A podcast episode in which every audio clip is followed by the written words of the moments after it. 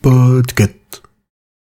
Sexe, politique, absurde, internet, numérique et gadgets en tout genre. Bienvenue dans l'école des facs.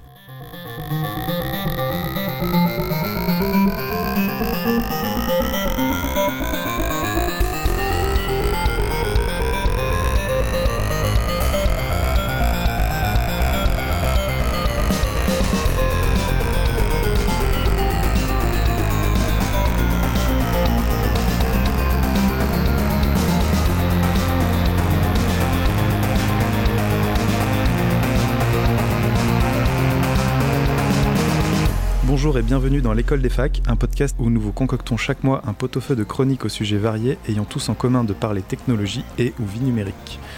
Alors mon défi pour ce quatrième épisode était de vous faire une intro dans le style de La France a un incroyable talent, mais après avoir regardé les finales des 11 saisons, j'ai posé mon ordinateur et je me suis mis à la sculpture sur glace à coup de.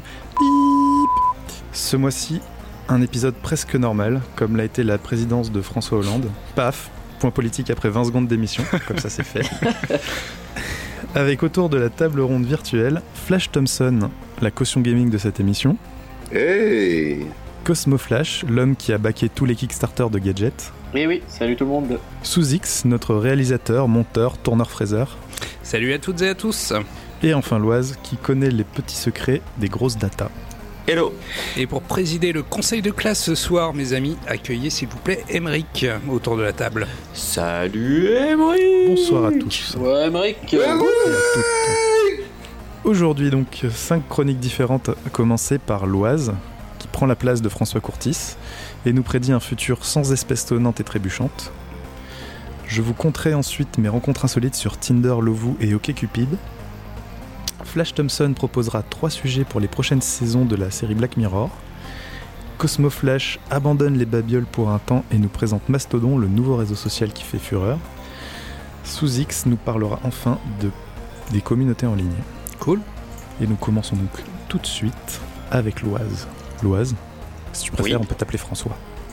Non, ça ira.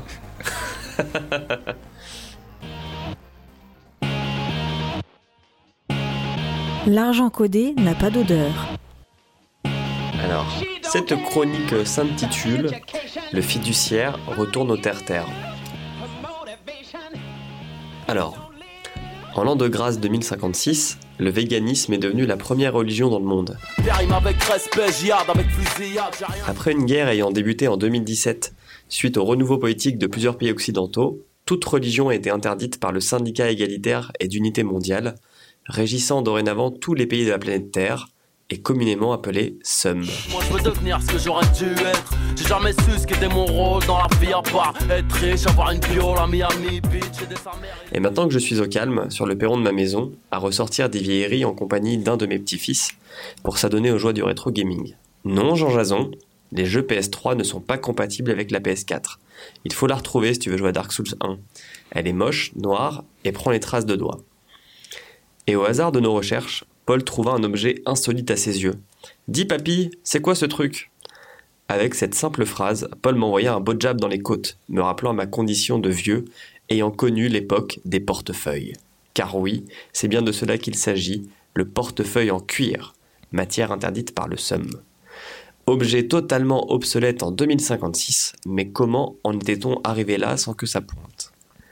Tout a commencé dans un pays féru de nouvelles technologies, de meubles avec des noms pétés et de social-démocratie, la Suède. En 2012, les principales banques du pays se mettent d'accord pour créer un système de paiement mobile sans commission à destination des petits achats quotidiens et des remboursements entre amis. En 4 ans, 80% des paiements sont effectués de la sorte, et avec la carte bleue. Même les églises et les sans-abri prennent ces paiements électroniques. Le succès est total, La loi est martiale, le choc est racial, l'apocalypse en conséquence, le royaume décide de supprimer ce qu'on appelait le fiduciaire, l'argent liquide. Et cela faisait sens. Même en France, les cartes à paiement dites sans contact ont eu le vent en poupe à partir de 2016. Maintenant, ça nous fait bien rire parce que on paye avec notre empreinte digitale et que on doit interpréter je te donne pour la reconnaissance vocale dans un texte qui illustre parfaitement le propos. Mais le sans contact et le paiement par carte bleue ont remplacé en volume le fiduciaire grâce aussi à la corrélation des technologies qui étaient de plus en plus sécurisées et une pression réglementaire européenne de la Banque Centrale Européenne. Donc l'Europe, c'est un autre, c'est un vieux continent hein, qui n'existe plus maintenant et qui a fait baisser les commissions bancaires sur les paiements par carte. Mais ça n'a pas fait que des heureux. On n'est pas des chanceux, l'avenir appartient aux plus désireux. Si le consommateur était content de se soulager de toute cette quincaillerie, certains commerces ont eu du mal à s'adapter. Les bureaux de tabac ne prenaient pas la carte en dessous de 20 euros avant un arrêté Macron en 2019. Et les taxis avaient un taux de défaillance des terminaux de paiement électronique dépassant les 60%, jusqu'à ce qu'Uber rachète toutes les licences parisiennes et les fasse disparaître. Les économies souterraines aussi ont pris de plein fouet cette baisse de la circulation de l'argent liquide. Fini l'époque du cash plein les postes. Comment payer son champignon hallucinogène ou sa vaginette si l'opération est inscrite sur le compte bancaire de l'acheteur? Une solution est venue de l'autre côté du globe. À la fin des années 2000, un mystérieux japonais, Satoshi Nakamoto, qui est en fait un pseudonyme, allait faire découvrir au monde un nouveau moyen de paiement, le Bitcoin il sera le plus beau représentant d'un concept informatique que l'on appellera blockchain, ou en français chaîne de blocs. Sans rentrer dans les détails, gardez à l'esprit que le Bitcoin est une des premières monnaies électroniques décentralisées et donc non régie par un État comme n'importe quelle autre devise. Et surtout, elle trace dans une base de données partagée tout son historique d'utilisation. Imaginez un billet de 10 euros qui garderait trace de toutes ses utilisations.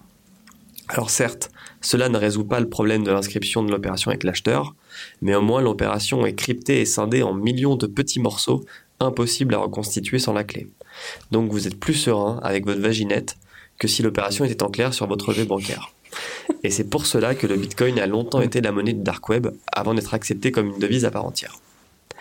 Et c'est ainsi, Jean Jason, qu'en moins de 20 ans, nous avons fait disparaître les billets et pièces de tous les pays et laissé quelques vaches tranquilles car notre besoin de portefeuille en cuir s'était évaporé. Waouh. Merci. Bravo. Merci. Bravo, bravo. Très belle chronique. C'était magnifique. Alors, est-ce que tu penses que c'est un futur désirable, euh, comme dirait Monsieur Hamon? Est-ce que c'est notre projet? Ah oui. J'ai un projet Alors pour être sérieux, je pense que c'est la marge de l'histoire. ouais. Enfin, les, comme, enfin, les exemples que je cite de la Suède et de la France sont des exemples réels. Mhm. Et la Suède pense sérieusement à enlever de la circulation d'argent liquide. Parce que euh, plus personne ne l'utilise. Et que euh, l'avantage de cette euh, euh, monétisation électronique, euh, elle apporte une traçabilité sans faille. Donc plus de double compta, plus de paiement au black, etc. Donc pour un État, c'est tout bénef. Mais du coup, là, dans ta petite dystopie, là- enfin, c'est pas une dystopie, anticipation, euh, il- il- il- enfin, où sont les banques? Qu'est-ce qu'elles font, les banques? Alors, les banques, elles te commercialisent euh, la- le moyen de paiement. D'accord. Mais, Mais- du coup, les banques n'accepteraient jamais le concept de blockchain. Si, bien sûr que si. La, la banque, en fait, elle travaille avec plusieurs devises. Donc, euh, Mhm. le bitcoin, enfin, ou le blockchain en soi, c'est une devise comme une autre. Il faut juste avoir les systèmes pour pouvoir euh, sécuriser les échanges avec. Ouais. Mais, mais tu peux. Enfin, la- les banques travaillent dessus pour le coup. Mhm. Émeric, tu voulais dire quelque chose? Ouais. Euh, moi j'avais juste une question là. Donc on a un futur sans, sans petite monnaie et tout. Du coup tu dis qu'on n'aura plus de portefeuille. Mais Le du portefeuille coup, en cuir. qu'est-ce- ouais. Qu'est-ce qu'on va faire avec les cartes de fidélité? Tu vas pas me faire croire que si Subway utilise encore des timbres en 2017, ils seront passés au numérique en 2056. Mais bois aura disparu, non? Bah non, Subway ils sont ils sont prêts. hein. Ils ont déjà un sandwich euh, vegan. Il est pas enfin bon. pas vegan, il est pas vegan. Il est pas vegan, il est végétarien. végétarien. Euh, En fait, t'auras toujours des portefeuilles, mais t'auras des... en fait, ce sera des porte-cartes. Ce sera plus des portefeuilles. Moi-même, j'ai plus de portefeuille, j'ai un porte-carte. Enfin, genre, euh, Mais- maintenant, ma monnaie, je la laisse quoi. Je dis jamais. T'as- plus, t'as plus de portefeuille, mais du coup, tu le mets où le préservatif périmé qui traîne dans ton portefeuille depuis que t'as 14 ans et que ton père t'a pris entre quatre yeux et En t'a dit chaque matin, j'en mets un fais sur ce mon que zizi tu veux avec le grand chauve en col roulé du moment qu'il porte son kawaii. Je fais comme Eric Cartman. J'en mets un tous les jours. Par contre, ça me demande d'avoir une érection euh, totale tout le temps. C'est un peu Mais du coup, gênant. ça, ça m'assère un peu, du coup. Flash. C'est un choix. hein. Euh, moi, euh, alors cette chronique me, me touche dans, dans mon intimité, j'ai envie de te dire. Et euh, mais moi, en fait, ce sujet éveille en moi une inspiration complotiste. Et j'ai envie, voilà, aujourd'hui d'être un peu le Alain So- non non, bref, le, le complotiste de, de l'émission. Et je vais vous poser quelques questions à ce sujet. Un monde sans un euh, quiz non, non, euh, mais juste rapidement, euh, quelques questions, vous inquiétez pas, ça ira très vite. Serrez les dents. Du coup, que se passe-t-il dans le cas où le système financier, donc qui gère nos, nos cartes bancaires euh, et nos comptes et sans, sans argent liquide, du coup, a un bug, c'est-à-dire qu'on ne peut plus avoir d'argent liquide pour faire face Qu'est-ce qui se passe le jour où quelqu'un soit son compte suspendu et ne peut plus, n'a plus de bas de laine pour euh, gérer les fins de mois difficiles Euh, et que-. Next. voilà. Et qu'est-ce que se passe-t-il euh, euh, si un jour, voilà, dans un système, imaginons, euh, très idyllique où on n'aurait plus vraiment les droits qu'on a actuellement, on décide de supprimer à quelqu'un euh, sa vie économique euh, comme ça. Il, Est-ce il que tu veux répondre? Ah oui, oui, oui. Bah, Est-ce que c'est pas toi qui nous a fait une chronique euh, euh, dans l'épisode 2, euh, 2 ou 3 de l'école des facs sur le cloud gaming où je défendais l'idée justement que tu n'as plus de connexion internet, tu n'as plus d'ordinateur, tu n'as plus de jeu. Et là, tu es, en Mhm. train, t'es en train de, de, de, de décrire exactement le, le même scénario au final. Je sens que tu bandes là. Je sens que tu. Je, énormément. je, je, je, je me venge un petit peu, oui, effectivement. Alors, premièrement, je pense que le problème lié au cloud gaming n'est pas exactement le même que de, de- de ne plus avoir accès du tout à son argent euh, pour des raisons X ou Y, puisque euh, c'est la monnaie qui dirige le monde, c'est la monnaie qui dirige la Terre, et qu'on le veuille ou non, c'est comme ça. Ça, on ne peut rien y faire. rien y faire. Exactement. Euh, et, et en plus, je ne suis pas une contradiction près. Ah non, non, non, mais tu, tu, tu... enfin, je, je pense que le, le problème, ce- le problème est le même pour euh, pour le cloud gaming, mais à un niveau bien plus important au final, hein. parce que là, on parle, on parle des pépettes. Oui, oui, le- le- le- effectivement, euh, c'est vrai qu'il y a le, problème du cloud gaming euh, réside là, mais je pense que euh, comment les enjeux, en fait, comme tu, tu le dis, tu viens de Mhm. le dire, mais les enjeux sont tellement différents et le risque est tellement différent. Euh, je veux dire, pas avoir accès à sa console et pas avoir accès à son compte en banque. Enfin, je pense qu'on n'est pas sur les mêmes les mêmes degrés d'importance. On peut vivre sans sa console. Oui. Loise. Alors, j'ai trois points pour te répondre. Le premier, c'est que si ta banque n'est pas disponible, il y a des mécanismes de compensation entre les banques. Donc, euh, tu pourras toujours retirer de l'argent, même si le système d'information de ta banque n'est pas disponible. Le deuxième point, c'est que si ta carte bleue ne marche pas, c'est peut-être pas ta banque, mais l'organisme qui gère ta carte. Parce que Visa, Mastercard, American Express, Union Pay, ce sont des organismes indépendants. Et Hmm. comme pour les banques, il y a aussi des principes de compensation. C'est-à-dire que tu as des systèmes où euh, quand tu retires avec ta carte, on va checker tout de suite si tu es solvable. Et selon la gamme de ta carte, d'autres, on checkera qu'en fin de journée. Donc euh, il y a ces Mm. mécanismes-là euh, qui se mettent en place. D'accord. Troisième point, si tout le système bancaire s'effondre, genre ou est indisponible, j'en sais rien, l'argent n'aura plus la même valeur en fait. Si, enfin, l'argent n'a la valeur que tu lui donnes, mais si euh, plus personne n'arrive à retirer d'argent, bah tu paieras autrement, Genre la fin de Fight Club. par Oh, exemple. Spoiler. Oui, Ouais, pardon. merci quoi, merci. Pardon, Merde. pardon, pardon, pardon. Cosmo Flash, tu voulais. Euh, ouais, enfin moi je voulais revenir sur ce que je disais tout à l'heure. là. euh, ça me paraît autrement qu'une banque avec des euh, qui a quand même des intérêts à savoir ce que les gens font avec leur, leur l'argent pour euh, vendre euh, de la pub, enfin pour vendre, enfin je sais pas.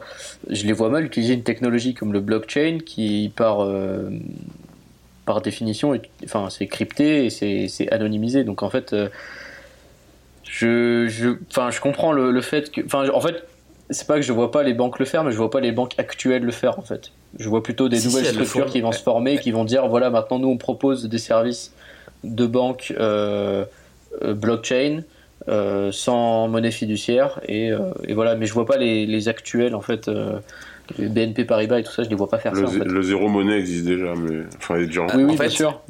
Le, alors sur, sur le Bitcoin, elle travaillait pas dessus. Non, Ça c'est vrai. Par contre, sur le blockchain, elle travaille dessus en fait pour créer une sorte de concurrent au Bitcoin.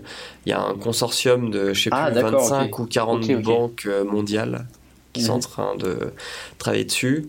Et, et dernier point sur le, le blockchain en fait, ça ne sert pas qu'à faire de la monnaie. Les assurances travaillent actuellement à faire des contrats d'assurance, enfin des produits d'assurance basés sur le blockchain pour que tu en fait t'aies, euh, tout ton historique d'utilisation de ton produit dans un seul euh, et même fichier. Ah ouais, d'accord. Ok, ouais. Ah donc on nous prépare déjà ce futur quoi. Exactement. Sous X, tu voulais rajouter quelque chose Oui, exactement. Euh, je te signale, enfin, je te signalerai qu'en 1999, la France a déjà essayé d'instaurer euh, un porte-monnaie électronique. Et ce Monéo. porte- On parle de Monéo. Exactement, mes amis. Voilà. Donc avec une boîte en Ça marche EO, bien. hein Euh, ça marche bien, oui. euh, ça, ça a été tué, euh, ça a été tué dans l'œuf parce que moi, à l'époque, euh, je travaillais, euh, je travaillais avec mes parents euh, au, au tabac presse et euh, ils nous ont foutu ça sur la gueule. Ça n'a jamais marché ce truc et ça a été remplacé au final par euh, par le paiement euh, NFC avec la carte bancaire qui au lieu, Ouais, mais 20 ans plus tard. ouais, Alors mais ça a marché dans un seul contexte. Moi, fac. à l'université. Ouais, voilà. Oui, le, la carte monnaie au crous. Oui. Voilà, c'est Quelle ça. plaie. Mais parce que Ouais, euh, la technologie de l'époque n'était pas aussi avancée que maintenant. C'est une première chose. Et faut se rappeler que le paiement par carte bleue, fin des années 90, c'était pas si répandu que maintenant. hein. fin Ouais, c'est vrai, 90, c'est vrai. hein, je Donc te parle. forcément, tous tes, tous tes commerçants n'avaient pas forcément le terminal pour euh, payer avec. Et dernier point, il y avait des commissions de bâtards. Et surtout payer des frais euh, monstrueux. Mais le, le paiement sans contact, c'est la Monéo d'aujourd'hui. Enfin, c'est moi aujourd'hui, je, n'utilise plus de monnaie euh, fiduciaire pour mes achats euh, au quotidien. Je, je- Ouais, je- je- je- clairement, j'ai peur de ce concept, mais en fait, en vrai, j'ai été, dé- je suis descendu acheter une baguette euh, tout à l'heure. J'ai, payé avec ma, ma sans contact. Ah ouais? Bah Et ouais. puis tu... Enfin, moi je fais pareil avec mon téléphone. hein. Donc, Oui, toi, t'es, euh, toi, t'es over the future, toi. Apple Pay? Je suis over the top. Ouais, Apple Pay. Apple Pay, en fait, ça marche dans plein d'endroits. hein. Dès que le terminal de paiement il accepte le sans contact, tu peux payer avec. Ah, d'ailleurs, j'ai- oui, ah putain, j'allais la faire, putain. Je mettrai Ah, je suis petite musique. dégoûté. Allez, promis. Mais c'est pour ça, sous X, que dans ma chronique, j'explique que ça, se, ça marche parce que les technos sont mieux faites et mieux sécurisées. Oui, le, le Et NFC. euh, Qu'il y a un régulateur qui demande aux banques de faire baisser leurs commissions dessus. hmm, tout à fait. Eh bien, merci à tous. On a parlé d'argent et là, on va parler bah, de la même chose en fait. On va parler d'amour. Ah bah oui. Enfin, d'amour. Je vais vous, je vous raconter un petit peu mes aventures sur euh, les applications de rencontres. Vivre d'amour et de la fraîche. Alors, vous connaissez probablement la plus connue des arnaques qu'on dit africaine, le, prince nigérian. Euh, celui qu'on appelle un, un brouteur et qui, grâce à son marabout, réussit à déjouer votre filtre anti-spam et se glisse dans votre boîte mail avec un message alléchant Aidez-moi à débloquer mon héritage de 3 millions d'euros et vous pourrez en garder la moitié. Malheureusement pour lui, les fournisseurs de boîtes mail ont aussi engagé des marabouts pour renforcer les filtres anti-spam. Alors que fait notre arnaqueur? Il se rabat sur ce qui fait fureur en ce moment les applications et les sites de rencontres. Car quoi de plus facile à arnaquer que des gens en mal d'amour? Petit tour d'horizon des arnaques que j'ai le plus fréquemment rencontrées sur Tinder et compagnie. Alors on va passer rapidement sur ce qui est le moins intéressant, les bots. Les bots n'ont qu'un rôle, vous rabattre vers un faux site de rencontre entre adultes consentants. Ils sont faciles à repérer car leur profil est composé de morceaux de profils réels piochés aux quatre coins du monde. La photo d'une jeune femme active qui vit à Los Angeles, un prénom bien de votre pays ou de votre région, et en général, elle est étudiante à l'université de New York ou de Cordoue. Et dans sa description, elle donne parfois un compte Instagram dont les photos bizarrement ne correspondent pas du tout à celles de son profil. Alors la conversation avec le bot est assez courte, hein. il va rapidement, parfois même au premier message, vous sortir une excuse bidon du genre euh, je comprends rien à cette app, euh, rejoins-moi plutôt vers insérer le lien vers un site. Aucun intérêt. Ce qui est vraiment drôle, c'est de tomber sur un brouteur. Son profil est plus subtil car il est construit de façon artisanale dans un cybercafé du Bénin, du Sénégal, de Côte d'Ivoire ou autres pays d'Afrique, parfois même euh, directement en, en France. Les photos sont volées à des Instagrammeuses plus ou moins connues et même sur des profils Facebook mal sécurisés. Le prénom est choisi au hasard. Le métier est souvent dans le domaine de la beauté, coiffeuse, esthéticienne, vendeuse de cosmétiques. La description est ce qui les démasque car la femme est représentée euh, car la femme, présentée par le profil, est systématiquement jeune, douce, fidèle, et elle recherche une relation sérieuse basée sur la confiance. Alors comment se passe la conversation avec un brouteur? Comme le bot, le brouteur va vite vous proposer de quitter la messagerie intégrée au site ou à l'application. Et il vous demande de passer sur Google Hangouts ou Skype sous prétexte que c'est plus confortable. En réalité, c'est surtout pour pouvoir envoyer et recevoir des photos ou faire de la vidéo. Arrivé sur la messagerie de son choix, il va essayer de vous cerner pour choisir l'arnaque qu'il va tenter. Sa décision est prise en quelques questions. Ça fait combien de temps que tu es sur le site? Tu vis seul ou en famille? Qu'est-ce que tu recherches? Alors si vous êtes un chaud lapin, il va partir sur un plan camsex et vous proposer une masturbation mutuelle devant la caméra. L'arnaque, c'est que vous verrez une vidéo volée sur un site de Camgirls et en parallèle, il vous enregistre pour ensuite vous faire chanter en menaçant de publier votre vidéo sur YouTube ou Dailymotion avec en titre Votre nom se branle devant une fillette de 10 ans. Et pour y échapper, vous devrez acheter une recharge de carte bancaire, par exemple Tony ou First, et lui envoyer la photo. Alors, euh, rapidement, hein, ce, genre d'arnaque, euh, c'est pas quelque chose qui arrive, souvent, mais et en général, dès qu'ils proposent un plan cam, il faut, dire, non. Et euh, surtout, euh, en fait, ils publient jamais parce que ce genre de vidéo est systématiquement striké. Donc, elle, est, avant même qu'ils puissent la publier, elle, enfin, elle, elle est jamais publiée en fait. Donc, vous pouvez même le faire, vous faire avoir et laisser passer. Si vous êtes un romantique, il va sortir le grand jeu et vous appâter avec de belles déclarations. Alors attention, ce qui suit est en un seul message. Je suis très sérieuse dans mes démarches et aussi je suis très calme aussi. Je veux l'affection et aussi je cherche un homme qui a besoin de ça aussi dans la fidélité. Un homme peut pas s'aimer mais l'amour et l'affection ont encagé se fait toujours à deux. Donc je veux vraiment un homme qui sait pourquoi il est venu sur le site pour chercher une femme sérieuse et pas un homme qui est juste venu pour rigoler avec les sentiments des femmes. Car moi je ne suis pas là pour ça, car je suis là pour du sérieux, j'ai des choses à faire. Mais pour le problème de solitude, je dois tout laisser et me concentrer dans mes démarches aussi. Donc je veux un homme qui est comme ça aussi. J'ai tout compris. oh la relou. Alors pour entrer dans le jeu, ben, il suffit de dire euh, moi aussi, ou de paraphraser ses déclarations en piochant par-ci par-là euh, et en ressortant la même chose. Et en quelques échanges, c'est l'amour fou. Je cite Je t'aime, emoji bisou cœur, emoji bisou cœur, emoji bisou cœur. Et toi, tu m'aimes S'en suivent des échanges de banalités, genre tu fais quoi, tu regardes quoi, parle-moi de toi, envoie-moi une photo. Jusqu'au moment fatidique où. Dis, tu peux bien aller au tabac?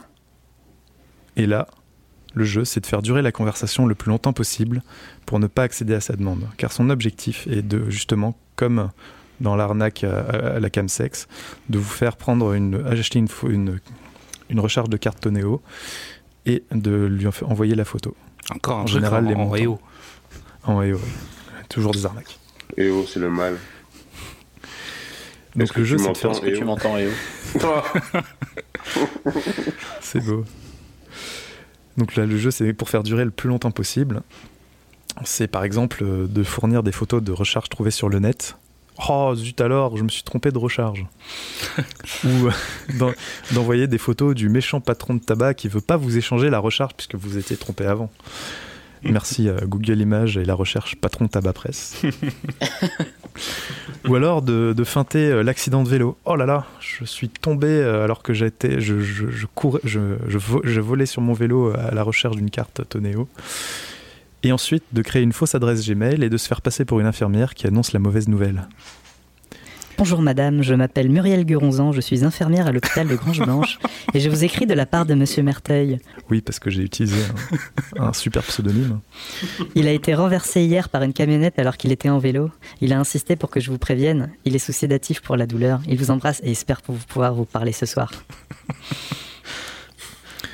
Enfin, quand ça dure un petit peu trop longtemps, que vous commencez à vous ennuyer, il suffit d'annoncer que l'on se fiance avec la gentille infirmière parce que elle au moins, elle est là pour prendre soin de moi. Évidemment, le brouteur ne va pas lâcher l'affaire comme ça. Euh, il va essayer de, de vous proposer de venir et donc de vous faire payer en vous disant qu'il lui manque juste 200 euros. Désespéré même, il vous proposera le plan chemsex et si vous refusez, continuez à refuser, ce que je vous conseille de faire, il vous bloquera. Au final, c'est assez simple de leur tenir la jambe. Ce qui m'attriste, c'est qu'à côté des quatre brouteurs que j'ai contre-broutés pendant un peu plus d'une semaine, des dizaines d'autres s'emplissaient les poches sur le dos de pauvres gens en mal d'amour. Voilà, c'est tout pour moi. Waouh, Bravo Bah, écoute, euh, bravo. merci Bravo. pour ton courage d'avoir tenu tête aussi longtemps euh, à tous ces gens. Comment elle s'appelait l'infirmière, t'as dit occupés. Muriel Guronzan. en, en- en hommage, en à mes longues soirées de révision euh, quand j'étais étudiant. Je sais même pas quoi dire sur ce sujet, c'est tellement surréaliste, mais c'est tellement drôle. Alors, pour l'amour du LOL, je publierai mes deux plus belles réussites. Une que j'ai eue sur, euh, sur Lovu, et donc après sur Google Hangouts, et l'autre que j'ai eue sur euh, OkCupid et que j'ai ensuite, euh, qui a enchaîné ensuite sur Skype. C'était très beau. deux, deux approches différentes. Une euh, où j'étais très premier degré et l'autre où je, suis- non, vraiment, enfin, où je suis parti vraiment dans l'absurde. Et enfin, pour montrer à quel point ils sont accrochés. euh, Après, moi j'ai un truc Ça à passe. dire, c'est que si un mec normalement constitué tombe dans le piège, c'est-à-dire qu'il il croit à ce truc-là, vraiment, si vraiment il y croit sincèrement, c'est vraiment qu'il a un problème de base. Donc quelque part, c'est thérapeutique ce qui lui arrive. Bah non, ça peut être de la détresse amoureuse. Hein. C'est bien ce que je Ouais, dis. c'est vrai. même pas forcément amoureuses, hein, juste euh, des gens qui sont seuls. et Sexuel, qui- ouais. Des trucs Non, ou juste la sociale, des gens qui sont seuls, tout court, En manque de bisous. Mais arrêtez. en manque de contact humain. C'est des gens cons qui tombent là-dedans, les gars. C'est des gens cons qui tombent là-dedans. Moi, je ne ferai pas de jugement de valeur. Il y a, peut, y a- peut y avoir des gens euh, qui, euh, justement, souffrent et se retrouvent euh, euh, vulnérables à, à ça. Si tu veux, tu peux relire le message, s'il te plaît Vraiment. Non, vraiment. Tu- toi, tu, toi, tu serais tombé dedans, toi. Ah bah non, parce que moi, j'avais déjà, moi, j'avais vu euh, deux, trois Parce reportages là-dessus. J'avais déjà vu deux, trois reportages là-dessus, donc j'étais au courant. Et puis, euh, je suis, j'étais clairement pas, euh, pas une cible à ça, pour ça. Parce que Ouais. j'étais pas, euh, j'étais pas désespéré, j'étais pas euh, en souffrance, euh, donc euh, Mhm. je ferai pas de jugement sur, on va dire, l'intelligence des gens, quoi. C'est euh, Non, je l'ai fait. où, euh, Je l'ai fait déjà. tu l'as fait pour toi? non, mais c'est c'est vrai. c'est- Après, je, enfin, je vais je vous retrouver le dé- les débuts de conversation. Euh, c'est un discours qui est rodé et qui euh, est vraiment cible, euh, cible les gens qui souffrent et qui sont vraiment en mal de- d'affection, quoi. Pour parler de moi, je suis quelqu'un de très gentil, calme en tout cas, quand je suis à mes premiers contacts avec quelqu'un, un peu trop bavarde des fois. J'aime bien m'offrir aux autres, je suis serviable, j'adore apporter de l'aide, me faire sentir utile aux yeux des autres. Avec mon, avec mon, avec mon homme.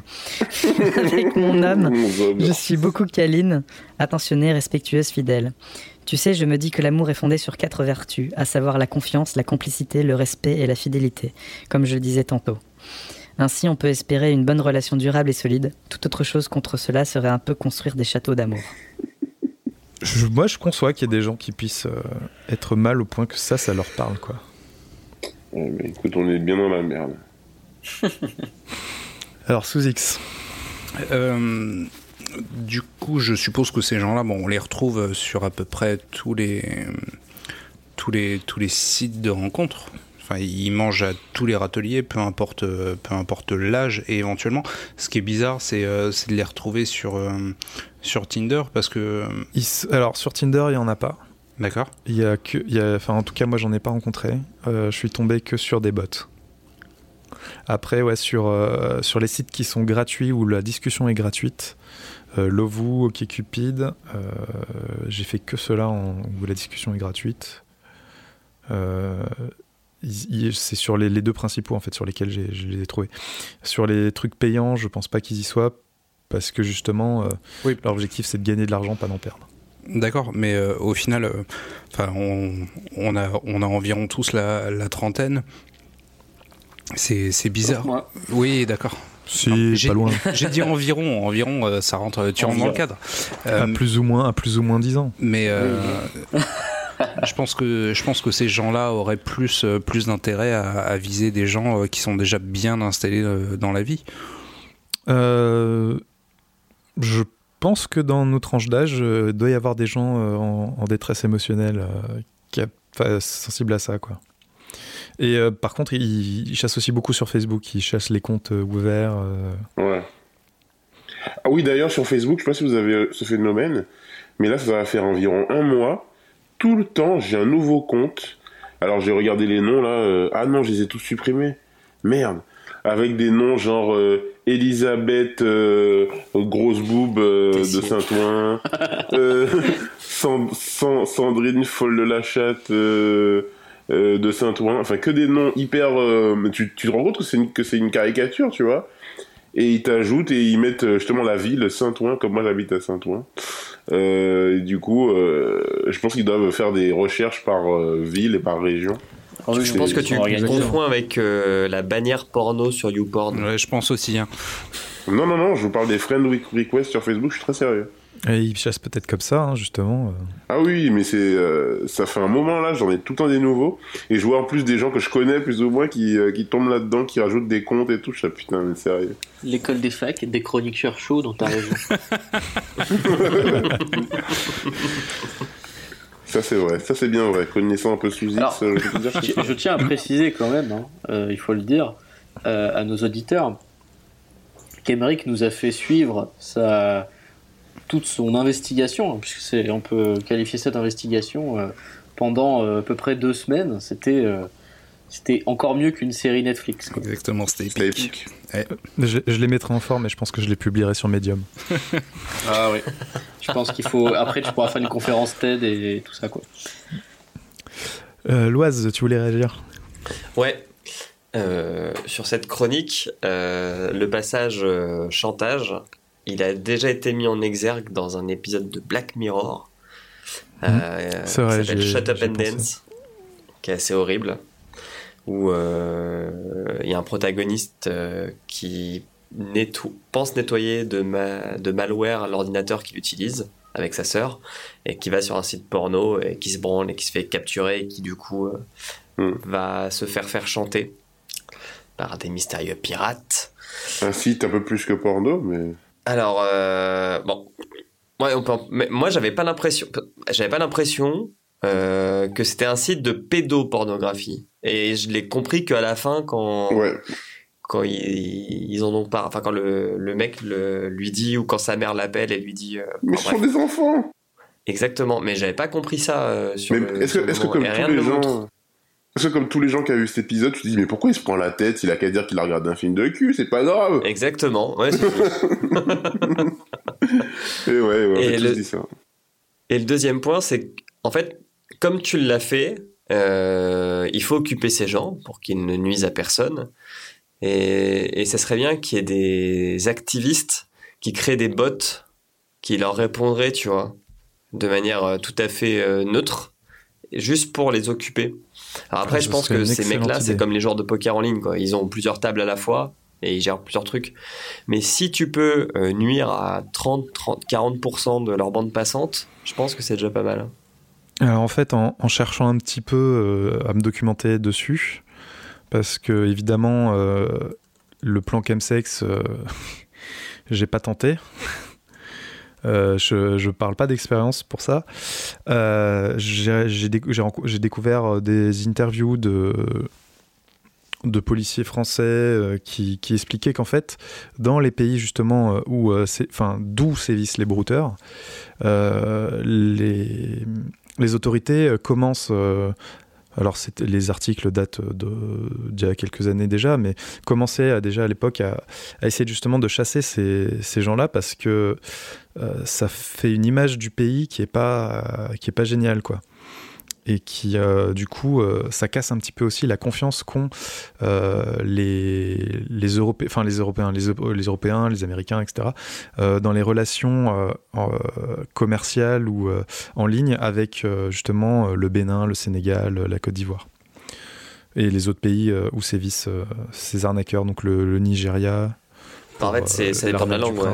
Enfin, nous, on a l'Afrique subsa, mais euh, pour euh, tous les pays anglophones, euh, ce sera plutôt dans l'Afrique australe.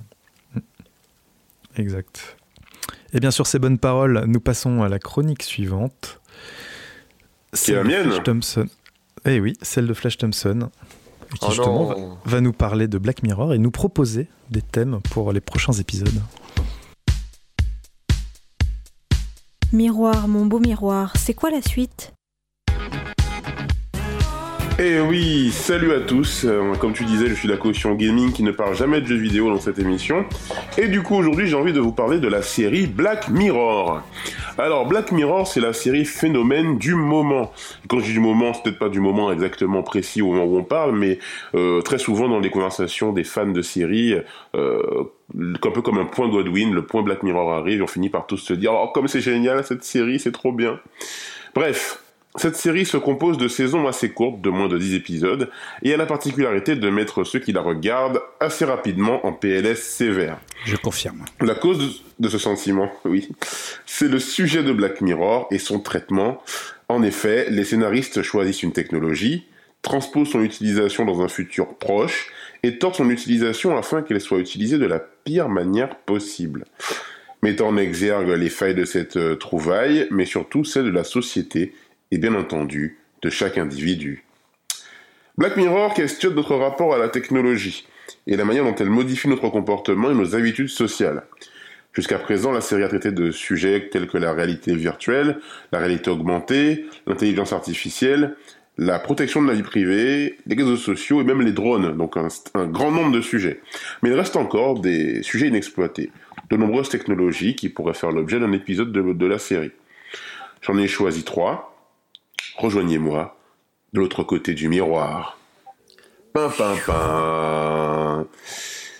La voiture autonome. Voilà un sujet qui n'a pas été abordé dans la série. Conduire, c'est la plaie. Il faut passer le permis, acheter une voiture, l'entretenir, payer le carburant, etc. Moi, perso, j'ai fait le choix de ne pas avoir de voiture et je m'en plains pas. De toute façon, aujourd'hui, des services comme euh, euh, Blablacar, Uber, Autolib permettent de se déplacer sans avoir à acheter un véhicule. Mais mettre les mains sur le volant sera bientôt de l'histoire ancienne. En effet, l'industrie automobile s'apprête à faire sa révolution et à intégrer sur nos routes les premières voitures autonomes. Ces véhicules qui ne paient pas de mine au premier abord sont en fait contrôlés par des intelligences artificielles, qui se repèrent grâce à des capteurs ou des caméras. En fait, ces automobiles sont loin d'être de la science-fiction et risquent même d'être la tendance de 2017. Elles fonctionnent grâce à la combinaison de plusieurs éléments. Je vais vous citer assez rapidement. Une caméra frontale qui identifie les couleurs, les panneaux, le marquage au sol, détecte les piétons, les cyclistes et animaux. Une caméra infrarouge réservée euh, aux voitures haut de gamme qui permet de déceler euh, la nuit piétons et animaux euh, sur la chaussée. Des radars longue portée, avant-arrière, des euh, lidars avant et arrière, des capteurs ultrasons, le tout couplé à une forte puissance de calcul et une connexion constante à Internet. Mais avons-nous conscience des dangers possibles d'une telle technologie? En septembre 2016, quatre chercheurs chinois ont pris le contrôle à distance d'une voiture de la marque Tesla. Le constructeur a dû effectuer une mise à jour de son système en urgence. Comment seront programmées les voitures autonomes lorsqu'il s'agira de choisir entre épargner la vie de passagers ou celle des piétons? Que faire de tous les chauffeurs de bus, de taxi et de VTC, les routiers, les livreurs quand ils auront été remplacés? La réponse sûrement très bientôt dans la série. L'immortalité.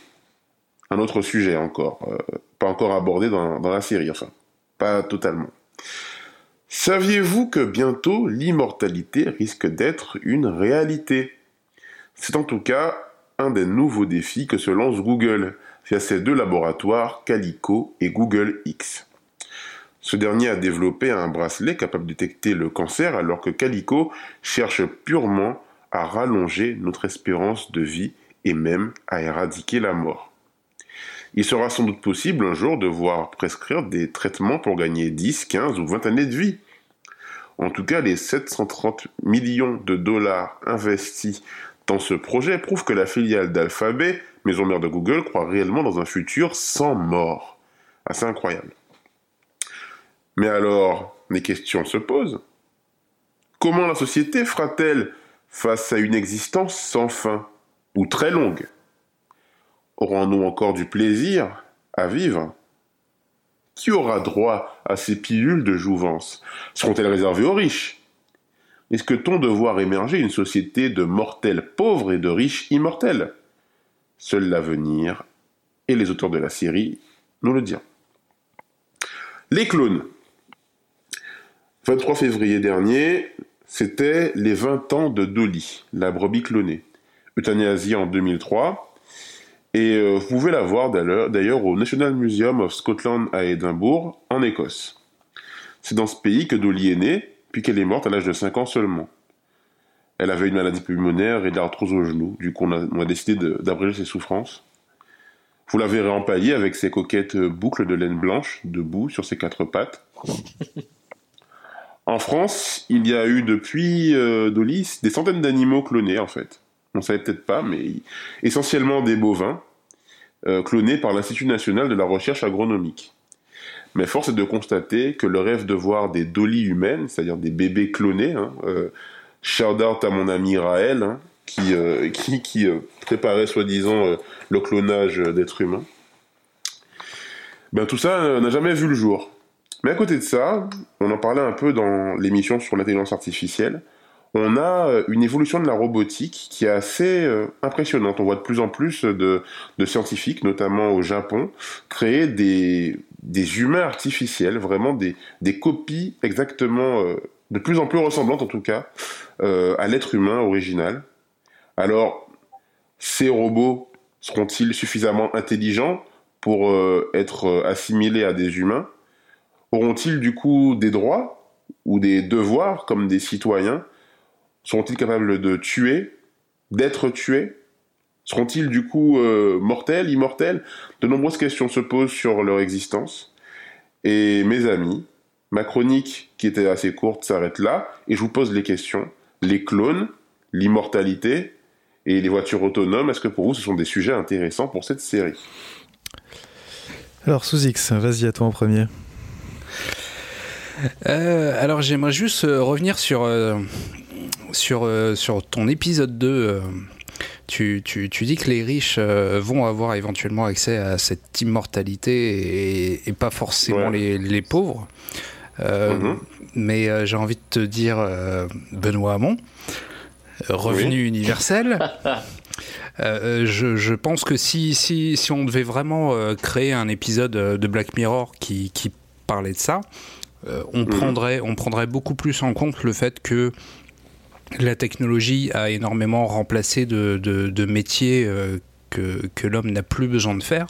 Et donc, euh, le, le, rapport euh, pauvre et riche serait beaucoup, beaucoup moindre qu'il ne mhm. l'est aujourd'hui. Du coup, du coup, la question devrait être éventuellement posée différemment. Voilà. je peux répondre ou j'attends Vas-y, réponds, réponds.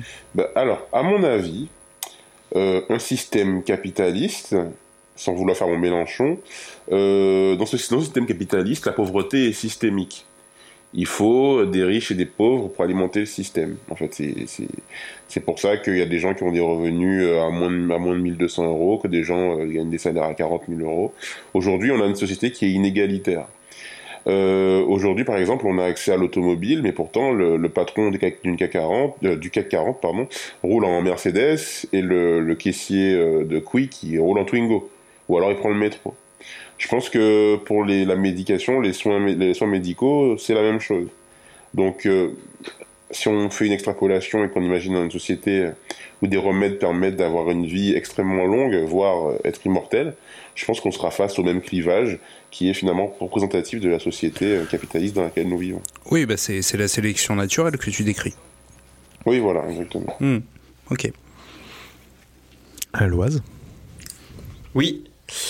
Euh, alors, sur la voiture autonome, euh, l'épisode ne m'intéresserait pas beaucoup, je pense, parce que euh, on, on- on le vit entre guillemets cet épisode dans le sens où euh, il y a une course technologique dans le milieu automobile Mhm. avec, euh, comme tu l'as mentionné, euh, Tesla, puis on va dire les Gafa, Mhm. qui sont pas du milieu de l'automobile, hein, même si Tesla est devenu un peu, mais qui essayent d'automatiser les voitures. Et de l'autre côté, tu as les constructeurs automobiles qui ont l'expertise euh, de- pour construire des voitures, mais pas pour construire des pilotes autonomes. Mais euh, tous les six mois, on a quand même une annonce assez impressionnante sur, euh, sur le milieu. Donc, rien que de lire la, la rubrique économie sur l'automobile, ça me suffit. Mhm. Par contre, sur l'immortalité, là, ouais. J'ai une proposition. On pourrait faire une dystopie où euh, Jacques Cheminade serait élu, parce que c'est celui qui a le programme de conquête spatiale le plus abouti. Et il veut euh, coloniser la Lune pour s'en servir comme base de lancement pour aller coloniser Mars. Ce qui Mais pourrait c'est pas un alien lui-même déjà à la base? Pardon? Je crois que c'est un alien lui-même, hein, Jacques Cheminade de base. Peut-être. Ou un reptilien. Reptilien, ouais. Les Et Arman. du coup, il- ça nous permet, ça permettrait d'avoir plus de surface pour pouvoir mettre tous ces, ces gens qui meurent pas. Mm. Et euh, le dernier épisode sur les clones, Mhm. je j'en ai, j'ai pas d'idée. Ben, le, le clonage, en tout cas, c'est un gros flop. Parce que euh, ben, ça devait prendre, on devait bientôt avoir tous son clone pour se faire greffer des choses, etc. Ça, avait- ça aurait été Ouais, un peu. Comme dans The Island. Voilà, Comme dans exactement. The Island, c'est vrai. ouais, ouais. Mais mais du coup, euh, sur- pour la recherche médicale, Mm. Euh, moi, je suis un petit peu ce qui se fait parce que dans le mouvement vegan, euh, Mhm. quand tu non mais quand tu commences à regarder euh, où euh, les produits sont testés, Ouais. comment les produits sont testés, euh, produits mé- médicamenteux ou de consommation, hein, tu te rends compte qu'on utilise beaucoup les animaux pour pouvoir Mhm. tester tester ça, alors qu'en fait c'est pas parce qu'un médicament marche sur un animal qui marchera sur l'homme. Au mieux, Mm. t'as 50% de, de chances que ça, que ça fonctionne. Mm. Et en fait, ils, alors c'est pas du clonage, mais ils, ils essayent de développer, euh, enfin ils, pas, ils essayent pas, ils ont développé une méthode Mhm. faite à base de cellules souches. Mm, Oui, oui, j'ai- j'avais vu ça, ce steak en cellule. Alors c'est pas des clones, mais c'est quand même une partie de toi que tu recrées. Mhm. Et le seul problème que ça a, c'est que quand tu testes un médicament, par exemple, tu, si tu le testes sur une cellule souche et que tu guéris, bah c'est bien, sauf qu'une cellule souche, ça interagit avec plein d'autres cellules et que ce système de cellules, on n'arrive pas encore à le recréer pour pouvoir faire des tests qui soient euh, 100% euh, efficaces. Si vous voulez flipper sur le clonage et l'alimentation, par exemple, euh, allez dans Google et tapez euh, viande clonée et vous vous rendrez compte que Black Mirror en sait aussi déjà actuellement. Mais c'est-à-dire que je pourrais manger mon bras? Ben écoute, euh, actuellement on consomme très certainement de la viande clonée. Moi, je mange pas de viande. Ben, moi je suis encore en consommation de viande, même si chez moi c'est très rare, parce que ma copine est végane. Mais, euh, mais moi je mange encore de la viande. Et là, j'ai découvert récemment bah, dans mes recherches pour la chronique qu'on mangeait de la viande clonée dans nos assiettes. C'est déjà le futur. Ouais. Alors, moi, je voudrais euh, revenir sur, euh, sur la- le, le- le premier épisode. Euh, tu parles du, des, Tesla qui se font hacker. Même les voitures classiques, je sais plus quel 4x4 euh, dernièrement, il y avait eu un scandale, enfin pas un scandale, mais ça avait fait un peu de bruit. Mhm. Des chercheurs avaient réussi à, provoquer son arrêt à distance, alors qu'il était lancé à, je sais plus, 60 km/h, quelque chose comme ça. Mm. Donc ça, leur a- ça, l'a fait, ça les a fait flipper. Donc euh, c'est déjà un petit peu le.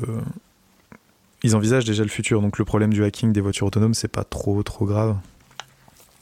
Enfin, c'est pas trop trop grave. C'est un, un sujet qui est, qui est déjà pris en compte et donc euh, il y aura il y aura des contre-mesures et de toute façon ce sera comme dans tout, il y aura la chasse. euh, la chasse aux meilleures solutions de chaque côté, quoi. Des gens qui voudront faire du mal et des gens qui Ah, voudront. De toute façon, euh, je, je veux pas faire l'oiseau de mauvais augure, mais à Stockholm, euh, le mec a volé un camion et il est rentré dans des gens, quoi.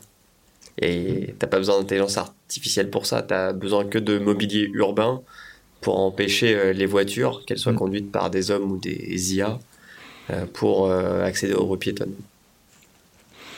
Tout à fait. Et puis je voulais aussi revenir justement sur les deux, les, les deux autres épisodes, Ouais. euh, l'immortalité puis le clonage. Mhm. En fait, euh, le, les deux sont un peu liés. En fait, pour qu'un clone euh, soit viable, il faut qu'on résolve le problème de, de la- du vieillissement.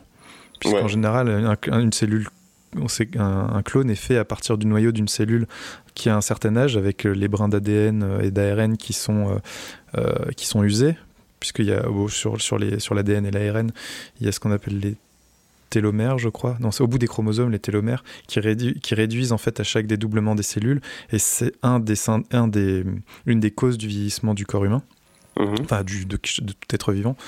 Donc euh, résoudre ce problème-là pour euh, les clones, ça, ça, ça reviendrait à créer l'immortalité euh, pour, pour les pas clones. Et le clonage serait peut-être une forme d'immortalité. Il y a un film très bien là-dessus. Et, euh, très bien. et en fait, Mr. Nobody. Tu parles d'immortalité, mais en fait, tu parles d'immortalité biologique. Euh, Black Oui. Mirror a déjà traité euh, l'immortalité dans au moins deux épisodes. Oui, c'est vrai, j'ai un peu triché Euh, sur le clonage. L'épisode sur le, mec qui est reconstitué à partir de, de son compte Face- Facebook. C'est pas vraiment Facebook, mais c'est l'équivalent. Ouais, le bot. Et, euh, et euh, ouais, le robot euh, qui a tous les souvenirs du gars. Et euh, le- l'épisode avec. euh, Tu parles du spécial Christmas? Ouais. Avec le, Bah, le- le- la, non, la copie je parle pas du spécial de Christmas, je Ah. parle d'un épisode de la saison 3. euh, Ah, avec les Le vieux. dernier. Sans. Ah, San, Ber- per- non, San Bernardino. C'est pas San Bernardino, c'est San Junipero. pardon. San Junipero. Voilà. Ouais, Johnny Perro. Sans Je, je n'en dis pas plus car ce serait un spoil de l'épisode. Ah mais là de toute façon je vais mettre une grosse balise spoil hein, euh, sur son cloud. Mais l'épisode Blanc comme neige, Ah euh, oui. c'est celui dont tu parlais en premier. Euh, non, celui dont je parlais en premier, c'est euh, le premier épisode de, la saison euh, 1. Euh, 2, de la saison 2. Euh, le, jeune couple qui s'installe à la campagne et le mec meurt et, sa femme découvre un service qui permet de discuter avec l'historique internet du défunt pour simuler des conversations. D'accord. Et petit à petit, Ah, elle il se laisse prendre au jeu et elle complètement sorti de la tête celui-là. et elle commande un robot qui a les souvenirs du gars et qui est exactement comme lui. Et au final, il est trop parfait parce qu'il est juste ce que le gars a mis sur Internet et pas, et pas exactement lui-même, quoi. Hum. Donc, euh, ouais.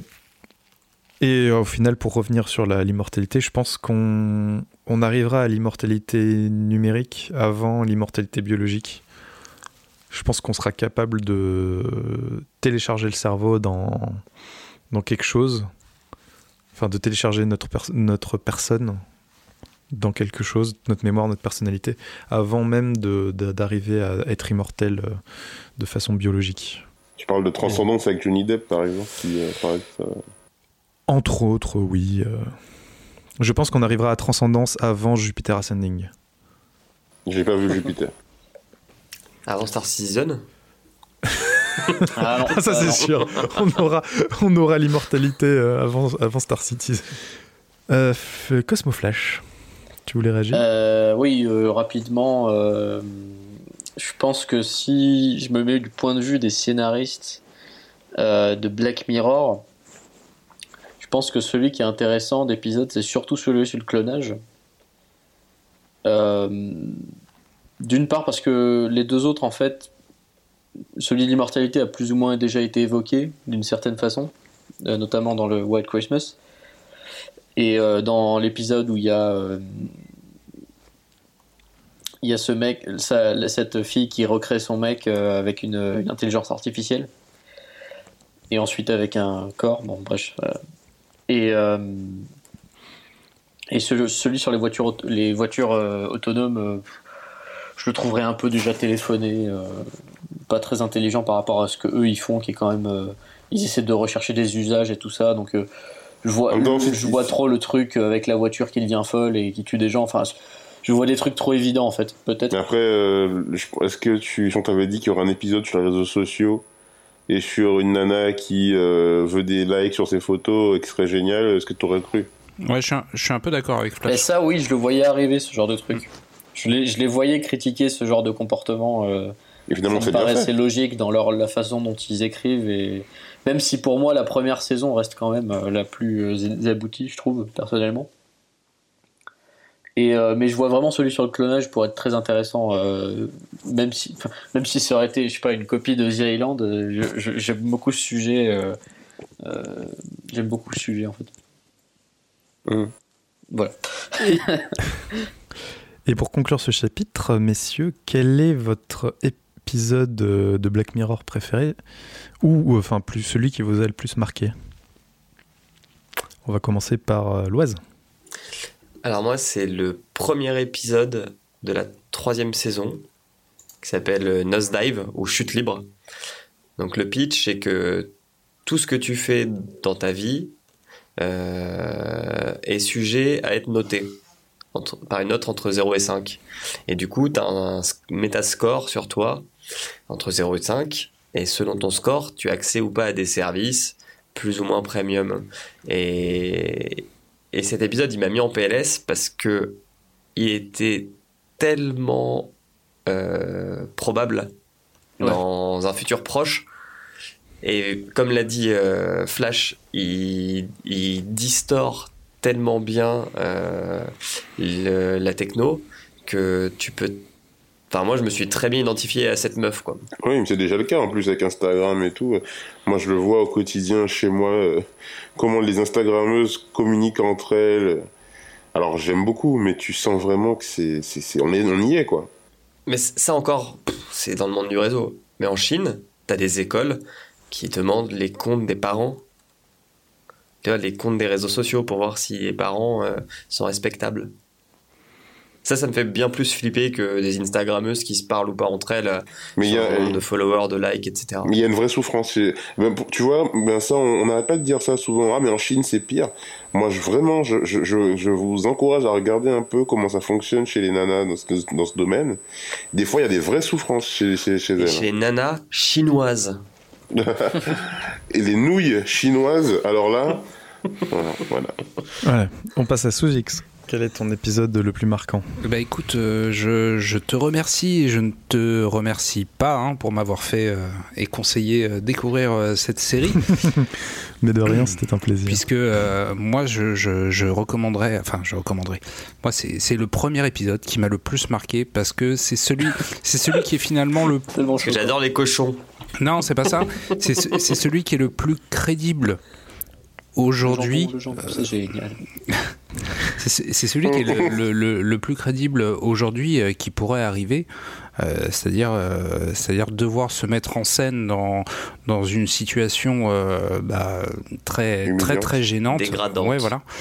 Aujourd'hui et euh, et ça ça m'a vraiment ça m'a vraiment choqué parce que autant la, suite de la série euh, fait euh, un, tableau des dérives très très euh, extrêmes de ce que pourrait devenir notre notre façon d'utiliser Internet aujourd'hui, mais celle-ci est bien ancrée dans le réel j'ai aucun mal à imaginer en fait euh, ce premier épisode se, se produire Bah, aujourd'hui. surtout que le premier ministre britannique de l'époque, euh, David Cameron, avait, euh, Oui. avait, euh, révé- avait, euh, pas révélé, c'était pas lui qui l'avait révélé, mais il y avait eu un petit, euh, un petit leak sur le fait que quand il était euh, étudiant, je crois, il avait fait des trucs avec une tête de cochon euh, lors de son intronisation dans une société secrète ou je ne sais quoi. Ok. Mm. Donc c'est tellement, euh, Oui, c'est vraiment encore bien une fois, ancré. très crédible Mm. comme les- comme l'épisode dont parlait Loise. Moi, je voulais. euh, c'est dur de dur d'en avoir un. Celui qui m'a le plus marqué, c'est l'épisode. euh, l'épisode de. Mince. Ah ouais? Ah ouais, ouais, pas mal. pas Ouais, mal, non, ouais, non, d'accord. Moi ouais. pareil, moi pareil en fait. Il est vraiment Beaucoup au de choses sur celui-là. notre société. Ça t'a tellement marqué que tu l'as effacé de ta mémoire. Ah En fait, ouais, peut-être. Non, mais c'est parce que j'ai fermé la mauvaise fenêtre. euh. Une répulsion. Est-ce que- On peut faire le mien, après tu referas le tien, comme ça tu te rappelles? Vas-y, fais, fais le tien. Ben moi, c'est un épisode sur la perte de mémoire, figure-toi, qui est l'épisode 2 de la saison euh, 2 de Black Mirror, qui s'appelle La Chasse. Et sans trop en dévoiler, on suit une jeune femme euh, quasiment, euh, enfin qui a perdu la mémoire et qui euh, se retrouve pourchassée par des personnes déguisées qui essaient de la tuer euh, visiblement. Et, euh, et elle retrouve euh, des alliés donc, qui vont l'aider à s'enfuir. Et le, le twist final, hein, comme toujours dans Black Mirror, m'a vraiment pris au trip. Je m'y attendais vraiment pas. Et je l'ai très mal vécu, comme chaque fois dans Black Mirror. Et en même temps, ça m'a permis de réfléchir un peu sur, euh, ben, sur l'être humain en tant que voilà, est-ce qu'on, qu'est-ce qu'on est prêt à faire pour se venger? Est-ce que la, la vengeance, euh, c'est quelque chose euh, qui finit, enfin la peine de mort par exemple, enfin sans vouloir trop en dévoiler, mais comment dire? Enfin, en gros, est-ce que la, vi- la, la vengeance est légitime face à l'ho- face à l'horreur, quoi? Voilà. Moi, j'aime beaucoup cet épisode parce que l'actrice euh, principale, euh, c'est une actrice qui euh, que j'avais pas vue depuis euh, Being Human. Being Human et qui était assez assez cool dans Being Human d'ailleurs. C'est vrai. Un épisode euh, très très marquant. Euh, Cosmo Flash, quel est l'épisode qui t'a le plus Euh, marqué toi Mon plus marquant, euh, c'est pas celui qui m'a le plus marqué, celui que j'ai le plus apprécié à regarder. C'était euh, le dernier de la saison 3, donc le tout dernier, euh, qui est en fait une enquête. On suit une enquête sur des meurtres euh, très étranges euh, de- d'une journaliste notamment, euh, qui critique euh, je sais plus quoi sur internet. Et, euh, et un meurtre qui est presque parfait, et on trouve très peu de. euh, très peu d'indices pour comprendre qui c'est. Et ensuite, bon, je peux pas le raconter plus, mais, euh, mais je trouve que le, c'est un thème euh, notamment sur l'écologie et, et sur la robotique, et je trouve que c'est assez euh, très très bien amené. Et en plus, j'ai appris qu'ils voulaient continuer un peu cette intrigue avec à peu près les mêmes personnages, donc euh, Mm. je suis plutôt, euh, je suis plutôt euh, pour.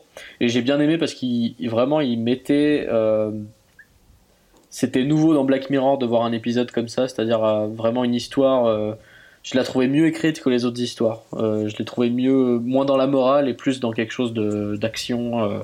j'étais plus pris au trip. j'étais là, genre, que qu'est-ce qui va se passer quoi. Pardon? C'est le seul que j'ai pas encore fini. Ah, c'est le seul que t'as pas encore fini. Il est long, Il un peu une heure, une heure et les demie. autres. Et euh, en fait, j'ai vraiment. Enfin, c'est une série, j'enchaîne pas deux épisodes. Donc, euh, C'est j'ai compli- besoin de. c'est compliqué, ouais. Faut, faut les de la digérer quand même. entre chaque épisode. ouais, je comprends. ouais. Et toi, Émeric? Alors moi, en fait, c'était euh, bah, c'était celui dont a parlé Flash Thompson. Euh, Il t'a vraiment marqué, je crois. En fait, non, je, je retrouvais plus le titre en fait. C'est pour ça que. Et euh, en fait, euh, notamment parce que je m'attendais à voir un remake de The Purge et en fait, euh, Ouais. pas du tout. Il m'a un peu pris, pris par surprise et, et puis, puis, j'aime beaucoup l'actrice principale qui est dans un rôle un petit peu justement de victime avec un twist. Et donc du Une coup, danseuse, donc. Ouais.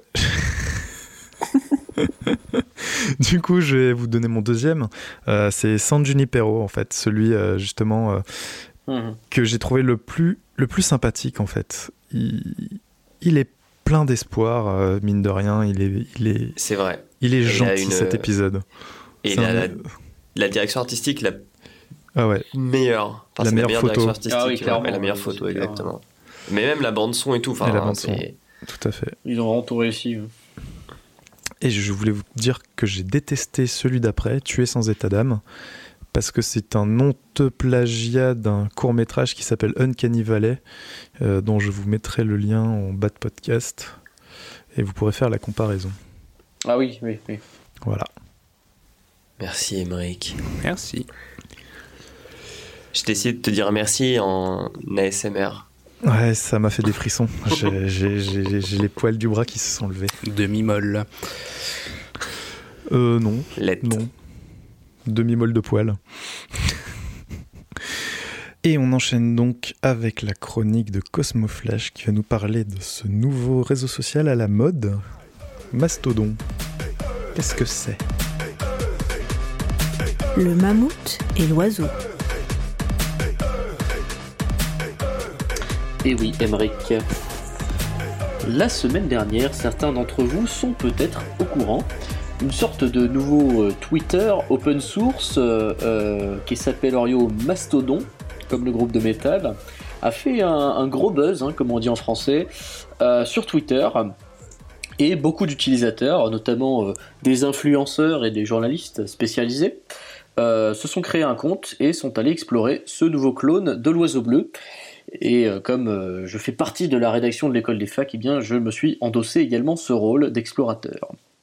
Alors, au premier abord, un utilisateur régulier Twitter ou du client TweetDeck euh, ne sera pas dépaysé.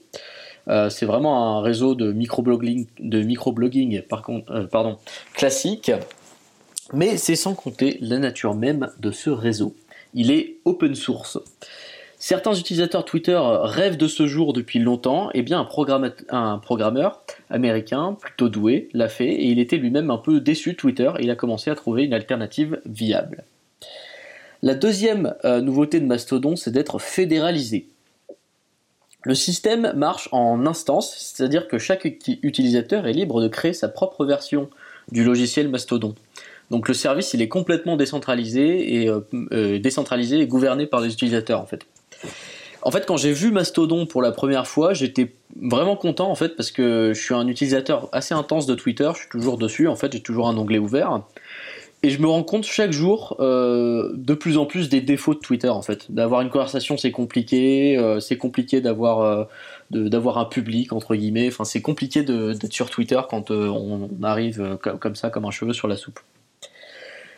Et en fait de manière plus générale, Mastodon m'a- fait me poser des questions euh, en fait finalement sur notre liberté hein, sur Internet. Parce que Twitter, euh, on va pas se mentir, c'est quand même une entreprise privée qui a des intérêts et qui sont pas et ces intérêts sont pas forcément alignés avec ceux des utilisateurs. Parce que malgré le fait qu'on passe euh, beaucoup de temps à créer du contenu dessus, hein, que ce soit des mèmes ou des threads pour expliquer comment on est devenu vegan en une semaine, le réseau n'appartient pas à ses utilisateurs et ça pose, euh, je le pense, beaucoup de problèmes. On le sait tous, le harcèlement sur les réseaux sociaux est une réalité et il est d'autant plus fort sur Twitter où il est très mal modéré. Et je, pense que Mastodon peut offrir une véritable solution à ce problème en donnant la possibilité aux utilisateurs d'être vraiment maîtres euh, du réseau. Alors, je termine euh, ce- cette minuscule chronique finalement avec un petit pan d'histoire d'Internet qui, je pense, est important et peut résonner un peu avec, euh, avec euh, ce qu'essaie de créer Mastodon. Et je vais vous le raconter dès maintenant. Le 8 février 1996, à Davos, en Suisse, se passe un événement singulier.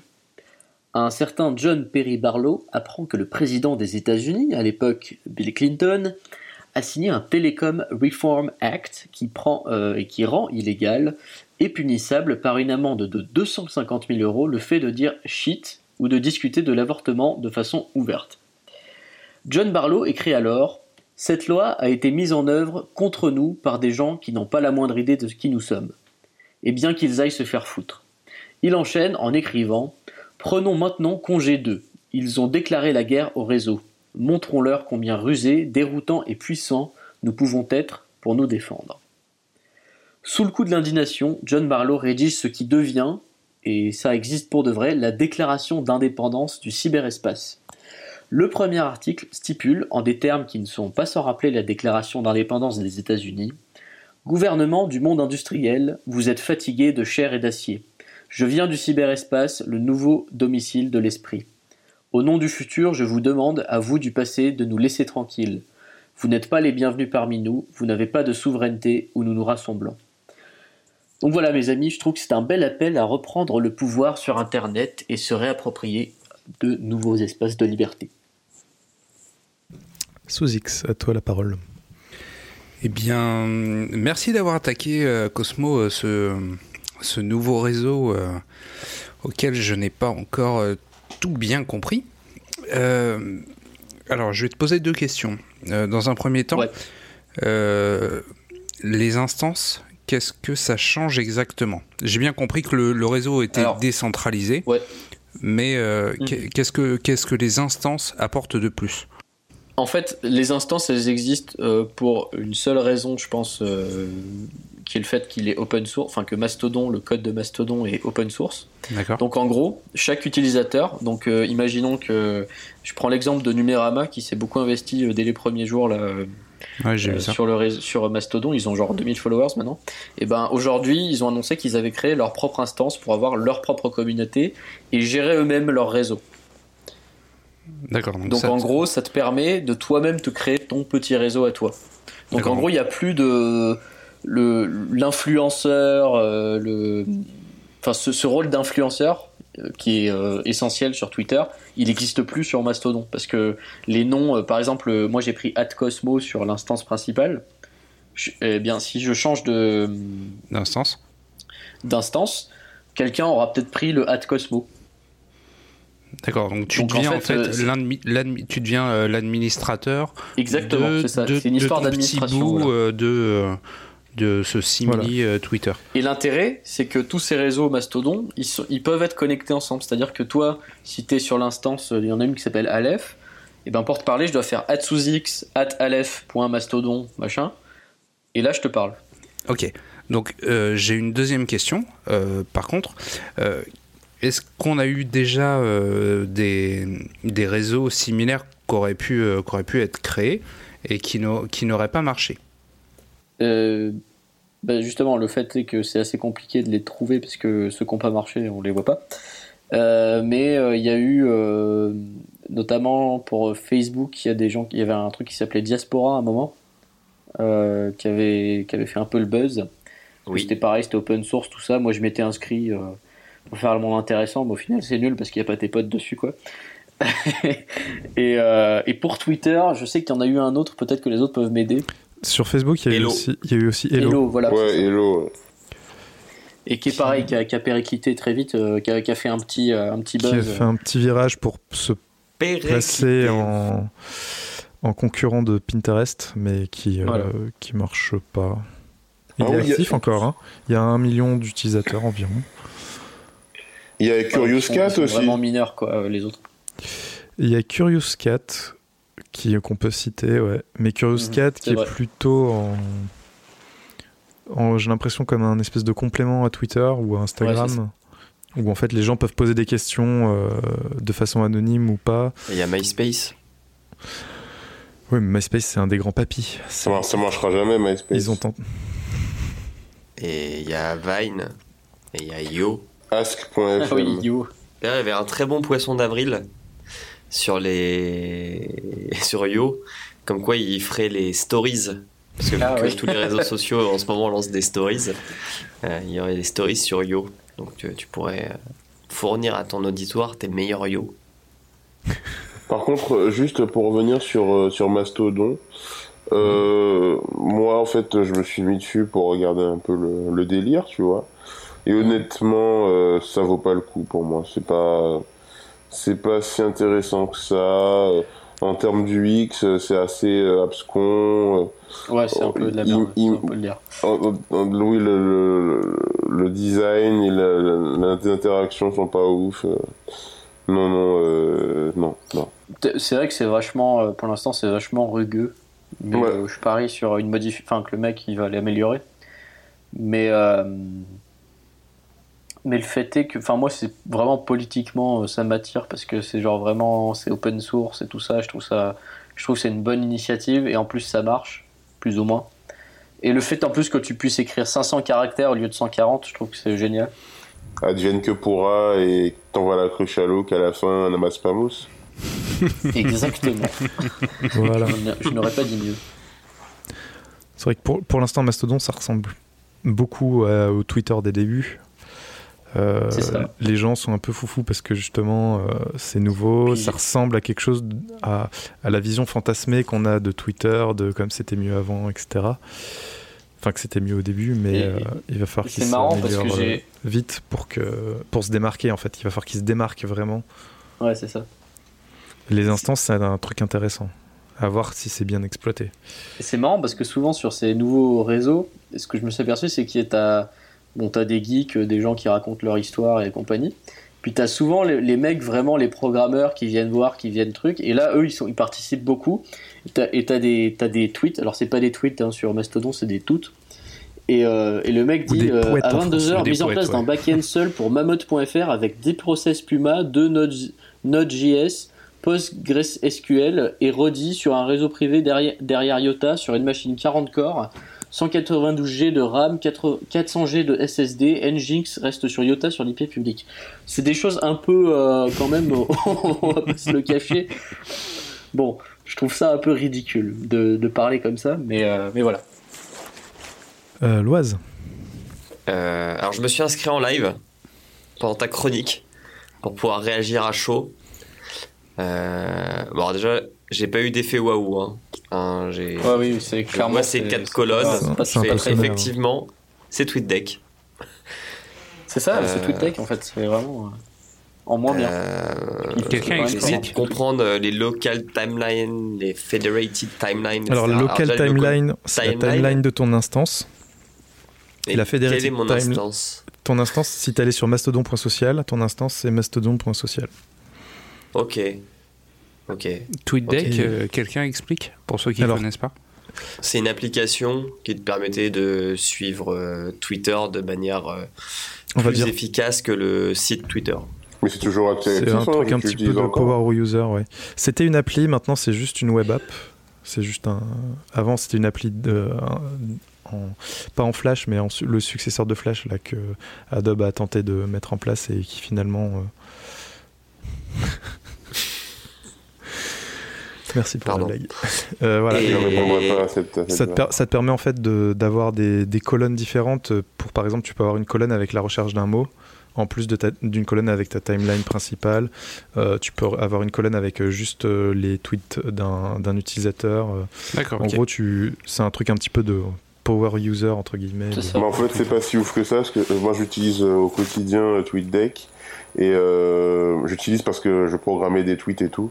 Mais en fait, en vrai, il y a plein de fonctionnalités qui sont vachement cool sur Twitter que t'as pas, euh, que t'as pas sur, euh, sur Deck. Ouais, quand ils ont racheté TweetDeck, ça a été un petit peu annoncé comme, euh, comme mourant, mais ils continuent à le, Ouais. à l'alimenter, maintenir. à le maintenir, à rajouter Et- des petites euh, fonctionnalités parfois.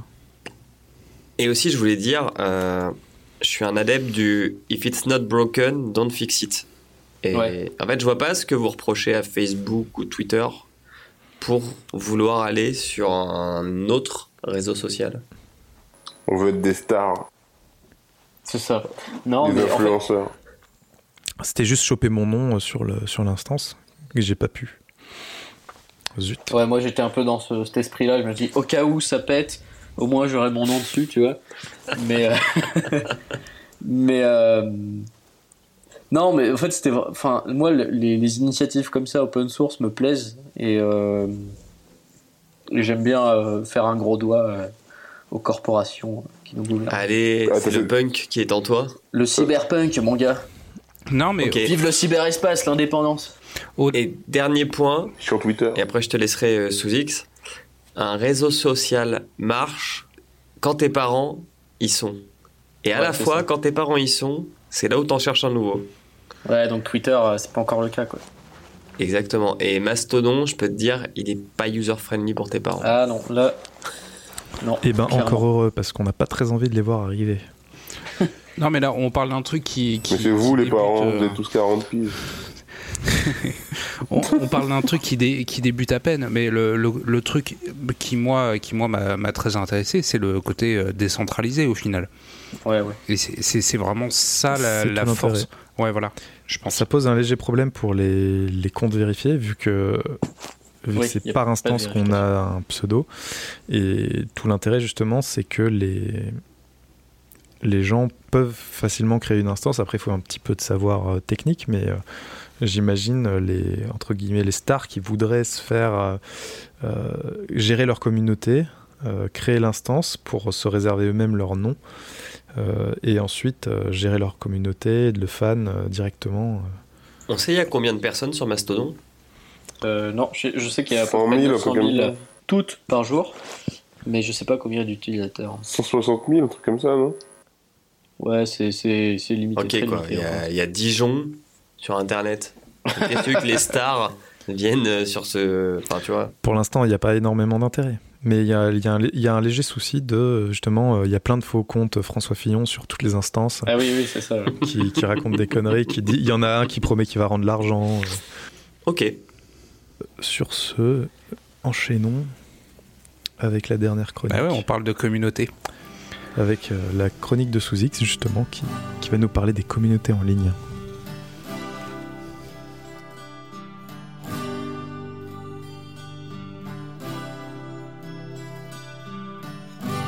Les réseaux parlent au réseau. Alors, les communautés virtuelles, c'est bizarre. On se rencontre sur un malentendu, une idée, et boum. Parfois ça marche, euh, parfois ça clash. On essaye de s'incruster avec un point de vue bétonné en se disant que tout le monde sera d'accord, et on se fait plier en deux-deux, parce qu'on n'a pas les codes. Et à l'inverse, on s'avance, pas de blanche, des panzani, of course, hein, et on fait corps avec une majorité bienveillante ou pas. L'histoire de ce podcast, l'école des facs, est née comme ça. Une blague tout d'abord, puis finalement un groupe de personnes désireuses de communiquer autour d'un sujet, d'une bière, d'un idéal, souvent contraire, et c'est ça qui est sain, voire autour de rien. Envie de participer à alimenter le net, se réaliser, mais pas seul. Jamais seul. Désolé.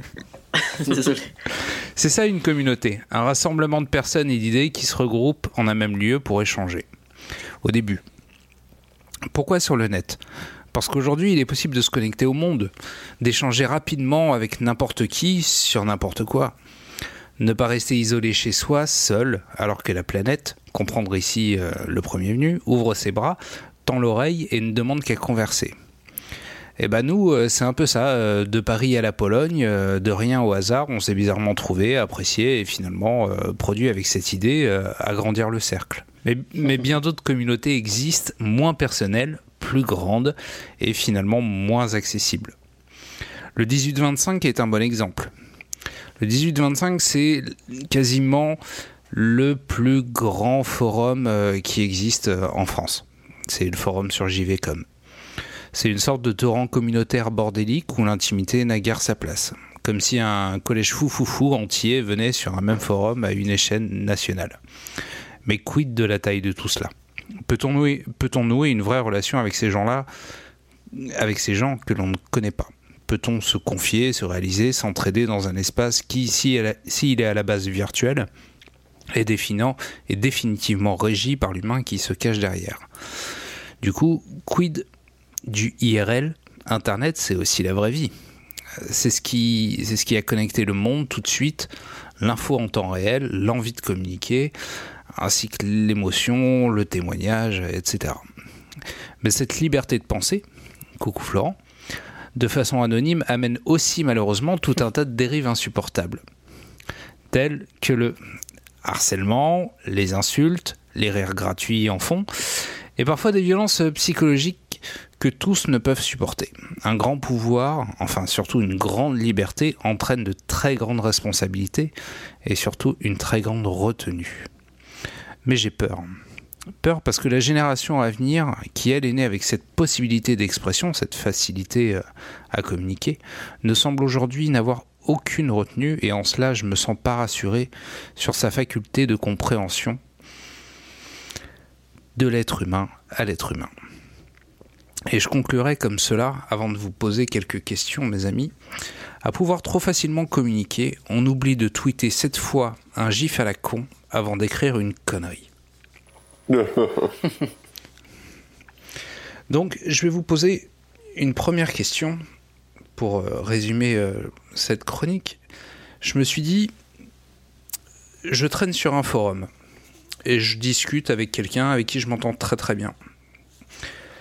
Et il se trouve que mon voisin, tous les matins, il passe devant chez moi et il me fait la gueule quand je lui dis bonjour. Mais qui me dit que c'est pas ce mec-là avec qui je suis en train de discuter et avec qui je m'éclate tous les soirs Waouh. Est-ce qu'on est pareil dans la vraie vie? Il y a un pitch de film là à faire. Est-ce qu'on est pareil dans la vraie vie que ce qu'on est sur le net? Ça s'appelle Vous avez un message. C'est un film de 99 avec Tom Hanks. Ah putain, Ah oui, j'étais c'est sûr qu'il y avait vrai. Tom Hanks dedans. Qu'est-ce que vous pensez de ça? Euh, moi, je fais pas la frontière entre le AFK et le I- et le et le. IRL. Ouais, la question se pose entre nous en fait déjà. Comment, euh, qui êtes-vous? Est-ce que euh, je parle pas avec des psychopathes qui euh, Non, qui- ça va, François Courtis n'est pas là. qui veulent me psychopather? Me psychopather. Peut-être que, peut-être que parmi vous il y a des mecs qui sont racistes. Peut-être que parmi vous il y a des mecs qui euh, sont euh, sont des op- sont des Putain. Non, oui, je pensais à toi en plus, Loise. Des gens qui, des gens qui sont euh, peut-être euh, intéressés par euh, par la célébrité et font ça pour euh, voilà pour euh, pour essayer de percer. Non, en fait, c'est vrai qu'on c'est qu'on se connaît pas, on connaît pas les, le, le passé ni les les motivations des, des, des membres de l'équipe, et on s'est tous rencontrés sur un forum en lien avec euh, euh, un, un podcast dont on ne citera pas le nom, et, et du coup. euh, finalement, on, on ne peut pas, on peut pas savoir à qui on a affaire, et c'est ça qui crée finalement, je trouve, ça le sel de notre relation de travail entre guillemets, c'est qu'on se découvre à chaque émission, C'est vrai. Mais est-ce que c'est C'est important de se connaître. bah, de se connaître euh, Ah, moi, au-delà trouve. de ce cercle-là Moi, j'aimerais bien vous connaître mieux. T'habites trop loin. Non, ma bite est, ma bite est trop loin, mais euh, Moi, je fais de toute façon, je fais ça pour être célèbre. hein. Moi, je veux être connu. C'est pourquoi Pour niquer les gonzesses. Quand t'es célèbre, tu niques plein de gonzesses. Et Et, voilà. puis aussi, tu bouffes des trucs bien meilleurs. Fais un kill dit, voilà, il faut le Voilà. dire. voilà pourquoi.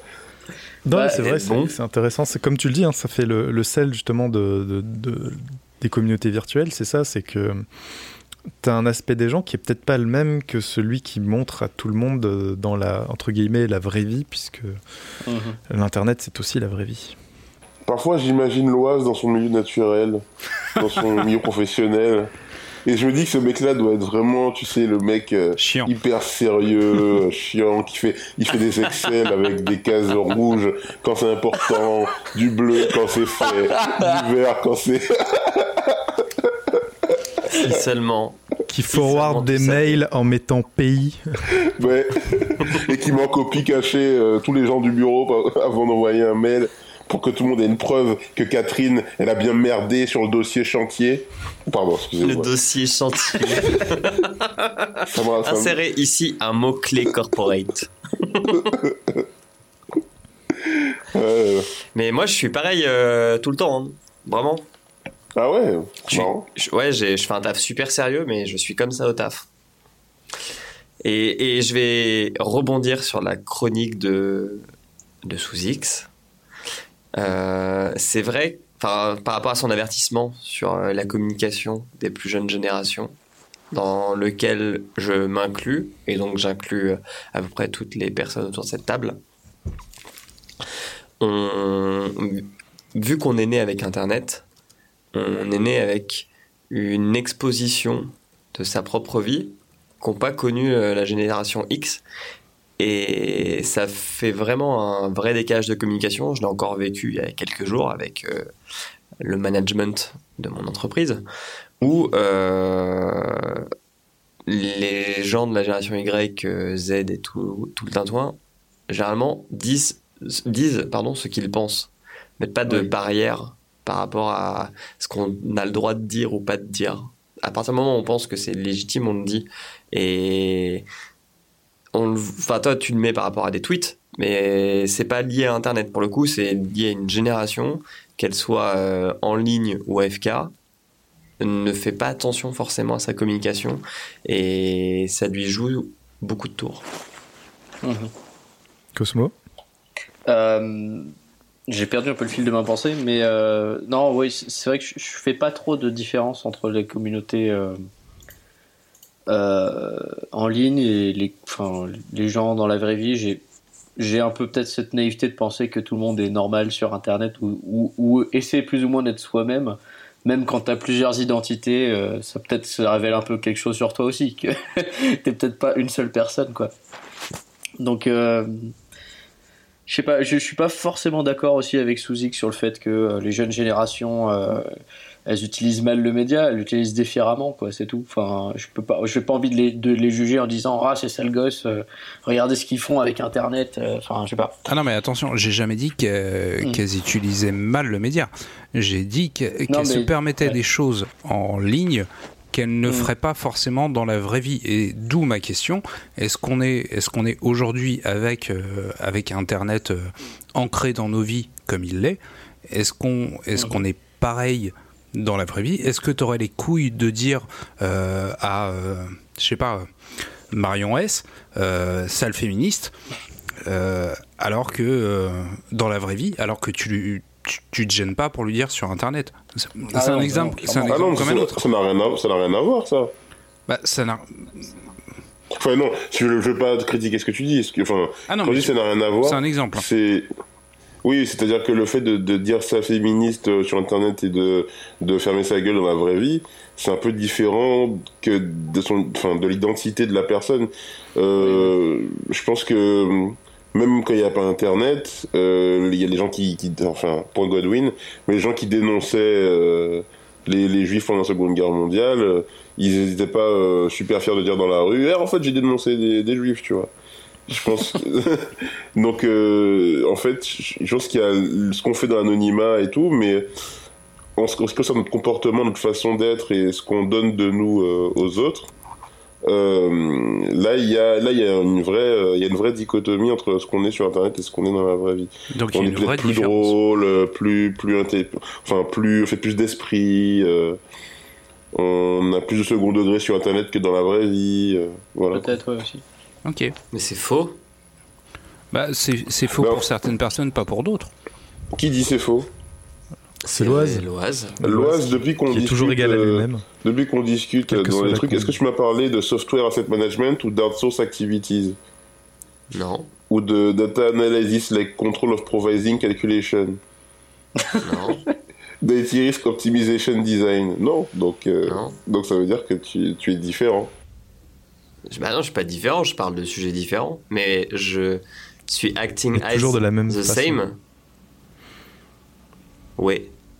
Pour faire une phrase euh, correctement en anglais. je, je, sur le fait de, enfin, si je dis à un mec c'est un connard sur internet, je dirais dans la vraie vie c'est un connard. J'ai, ah ouais, t'as pas de filtre. j'ai pas de filtre, non. Ok.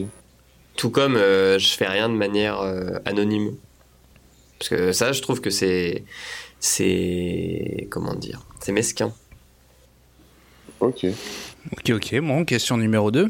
on, a eu, on a vu beaucoup de, de, de dérives euh, via, euh, via des, des communautés qui, qui suivaient, euh, qui suivaient euh, bah, des, des personnes euh, plus ou moins euh, connues, mais surtout euh, connues, à qui on peut euh, imputer euh, la responsabilité des communautés À la communauté en elle-même ou au fédérateur de la communauté?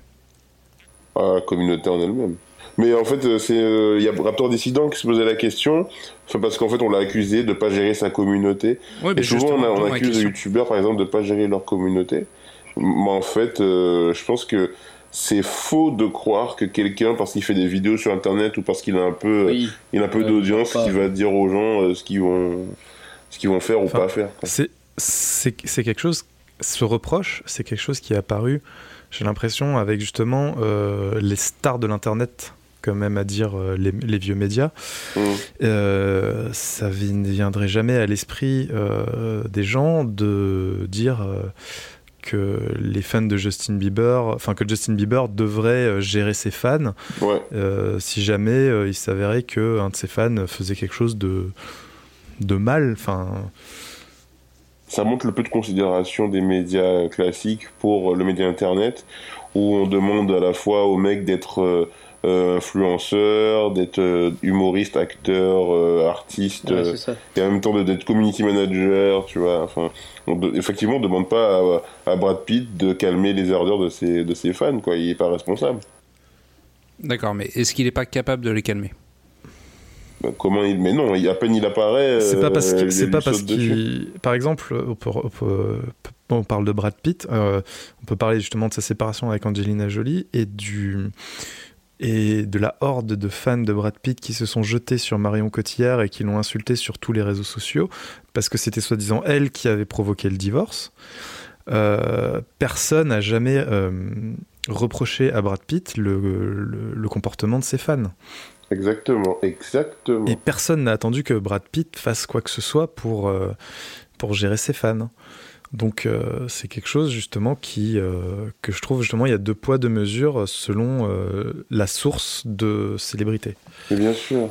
Et tu pourras jamais, tu pourras jamais dire à, à une horde de gens et qui se montent la tête les uns les autres sur des forums pour pouvoir faire des actions punitives contre quelqu'un.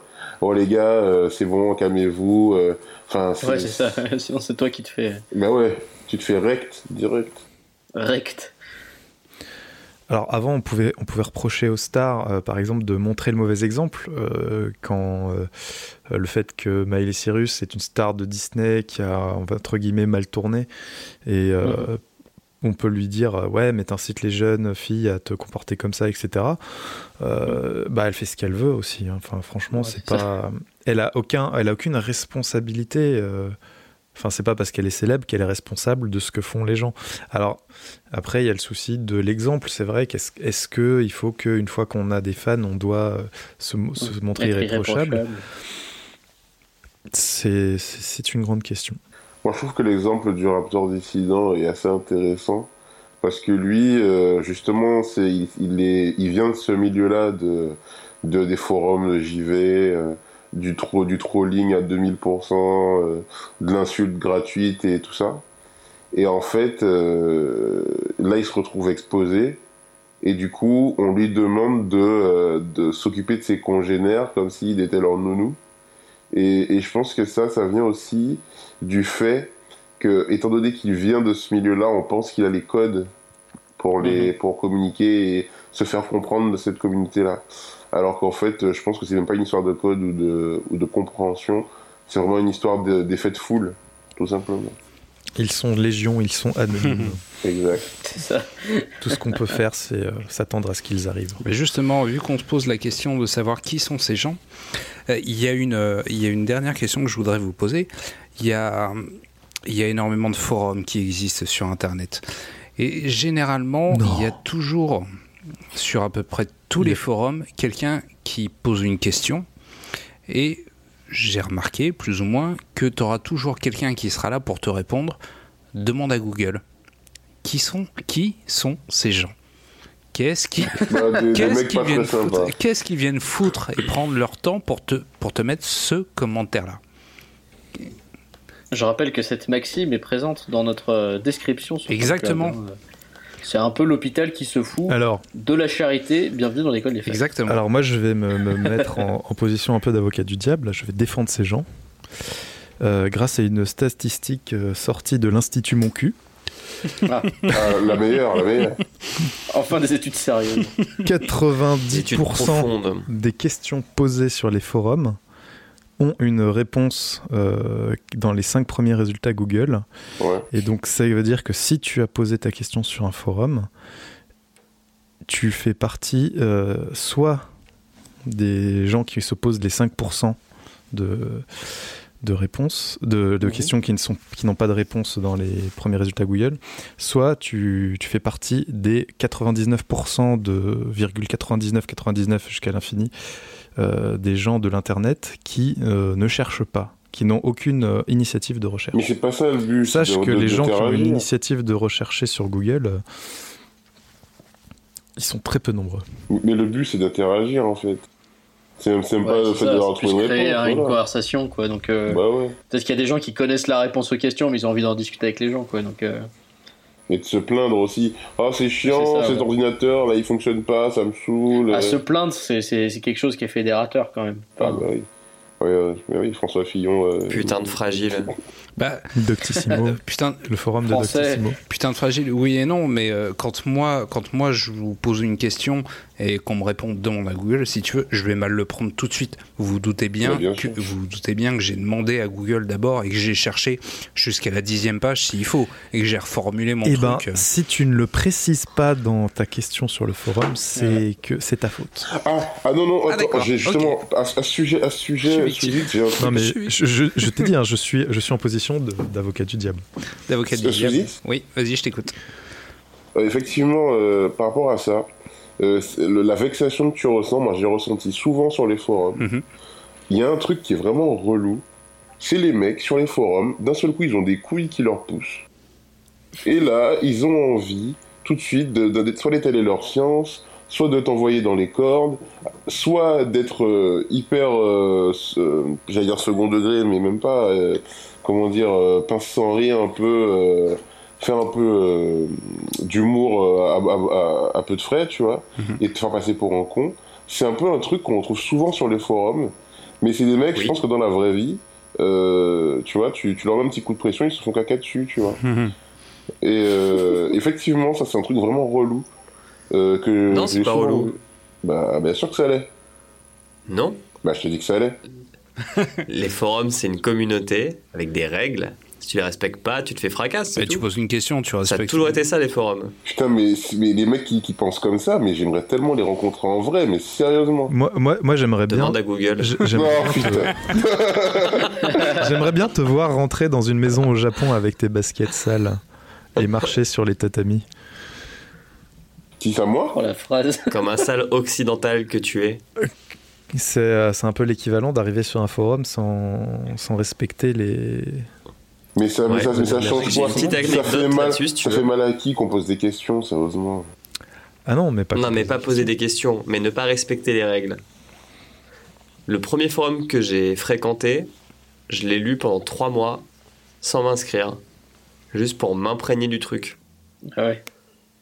Ah, C'était un forum de musique assez pointu. Et euh, je voulais là pas passer pour un blaireau, je te promets. Pendant trois mois, j'ai lu pour comprendre euh, c'était qui les dominants, pour comprendre les règles, pour comprendre ce qu'il fallait surtout pas faire avant de m'inscrire et de poster mon premier message. Et tu le postes où ton premier message sur un forum? Dans le topic présentation. Exactement. Ça, c'est la règle numéro un du Fight Club. Non, mais ça, ça me saoule. euh, Les règles. Internet, justement, c'est ce qui est bien, c'est qu'il n'y a pas de règles. On, est, on, fait ce qu'on veut. On- dans la vie, on passe notre temps à nous faire euh, emmerder par des gens, à avoir des, des règles de la société, à avoir. euh, euh, faut pas, faut pas trop boire, faut pas fumer, faut pas conduire comme ça, faut pas. Voilà, c'est bon quoi. On peut aller sur internet je cherche et une voilà, blague et, avec la Moon Cup. et mettre, mettre un smiley de caca sur. un- Ah voilà, je suis énervé là, c'est bon. Moi, je suis énervé. C'est comme les podcasts qui commencent à 20h, hein, tu sais. Voilà, c'est ça. Et voilà, et puis moi j'étais pas disponible, voilà, puis merde, si vous voulez pas, vous commencez sans moi, puis merde. On était à Maintenant, on a ton doigts. 06. Mais comment on a ton 06 Bah écoutez, si vous voulez m'appeler, appelez-moi, je vous répondrai avec plaisir. On se fera une pizza hawaïenne. Bah si tu veux. Mais sans ananas, du coup. Bah, c'est plus une pizza hawaïenne alors. Ah bah voilà, exactement, t'as tout compris. Non, on, Parce qu'il y a des règles, il y a des règles, Loise. on se fera une quiche Lorraine. Une Une quiche... sanguine Bon, et, D'accord, j'ai... Ouais, ok, merci. et si on concluait? Eh bien, vive la France. Voilà. Ah, Eh bien, ça va être compliqué de finir, de, de trouver une belle conclusion. Il y a des règles, monsieur. L'important, c'est que dans toute C'est d'aimer communauté, et tout donner. et, res- et respecter les règles. Une fois par Si mois. on a, et si et si on n'a pas, ben. tu l'as faite. C'était bien, merci. C'est que t'es sur Mastodon. C'est ça. T'es tout seul. Eh les gars, je suis non, là, mais s'il non, vous plaît, on parle. Y a pas de règles, c'est trop bien, ouais. C'est open source, c'est tout le monde qui héberge le truc. Les mecs, le back-end est complètement open, quoi. J'ai 6 Mettre les mains abonnés. dans le cambouis, j'adore, c'est comme les... donc retrouvez-moi sur sousx at sousx.sousx.com. Voilà. Allez. Ad social. Oh putain. Sous, sous X, à saucisse. Hashtag Ask Google First. Exactement. at mastodon.saucisse. Alors mec, j'ai fait un poète ce matin. C'était vraiment hyper hyper drôle, mais je retrouve plus sur la, le fil euh, euh, local ou le fil euh, pas local ou le fil le fil agrégé non agrégé.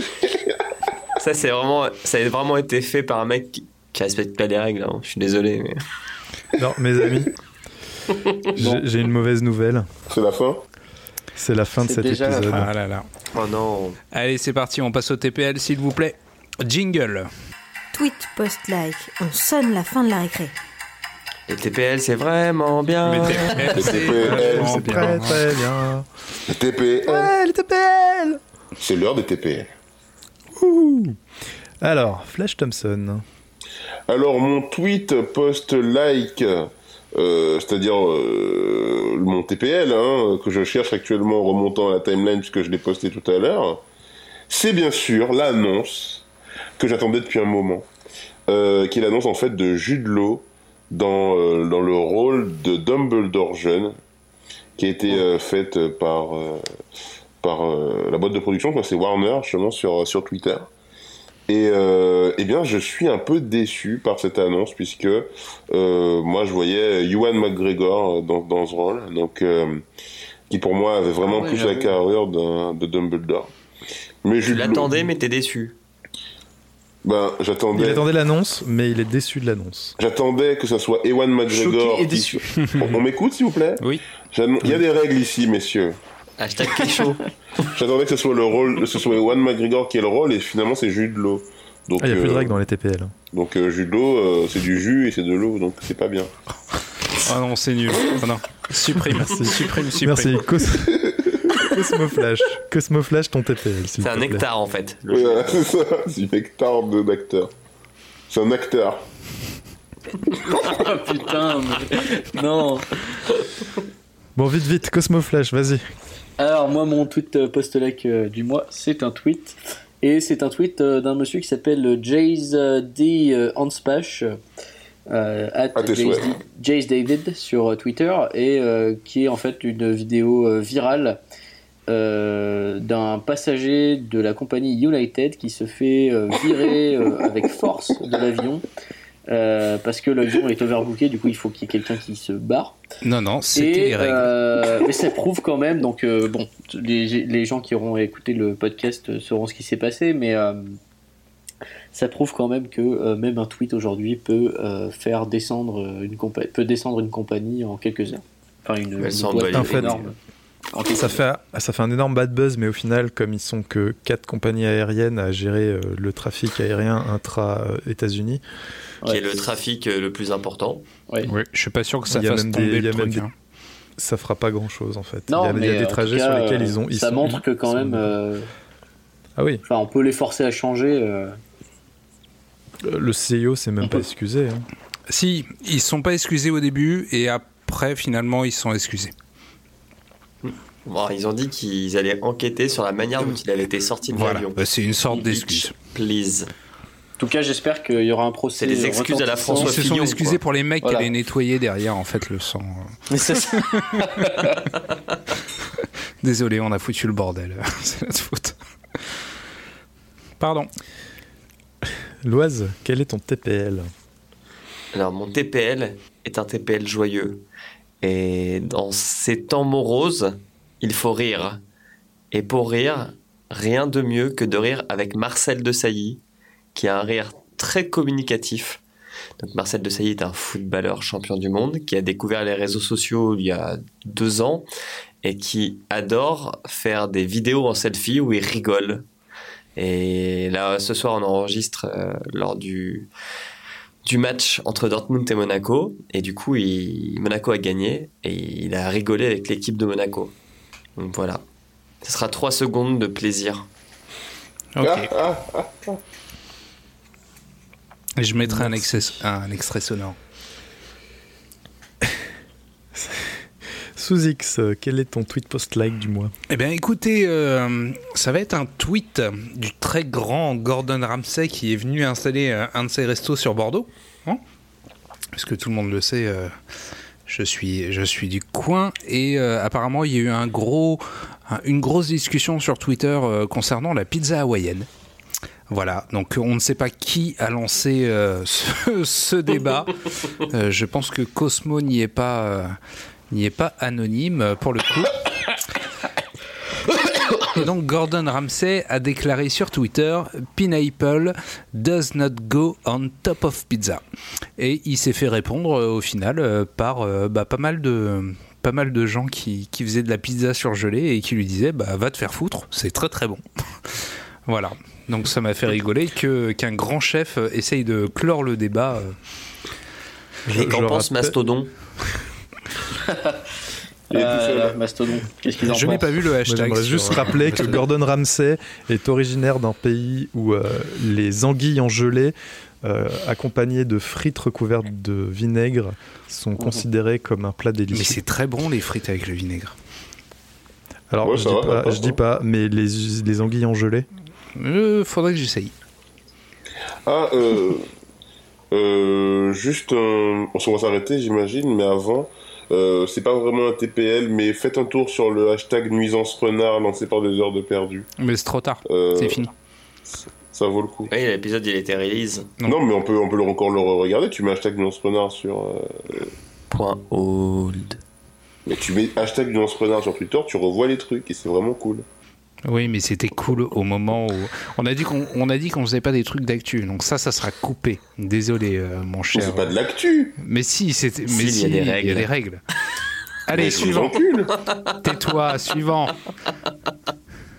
Alors, euh, moi, mon tweet post-like, c'est c'est un alors c'est un court métrage, donc ça pourrait passer pour une reco, mais en fait c'est pas parce que c'est c'est pas le court métrage que je que je qui m'a marqué, c'est surtout en fait dans le court métrage, à un moment donné, on aperçoit un petit magnétophone, un petit magnétophone euh, euh, Smoby, non pas Smoby, merde, Ah, les jeux pour enfants là, merde. Bah oui, c'est Moby.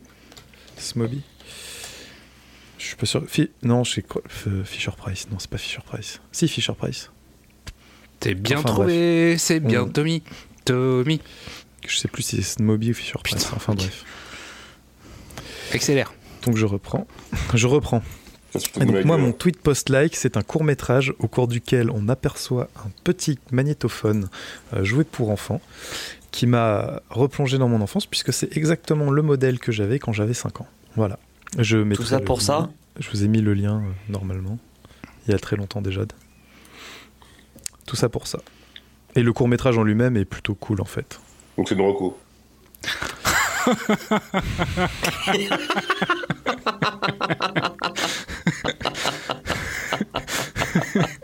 Ça, je dis rien.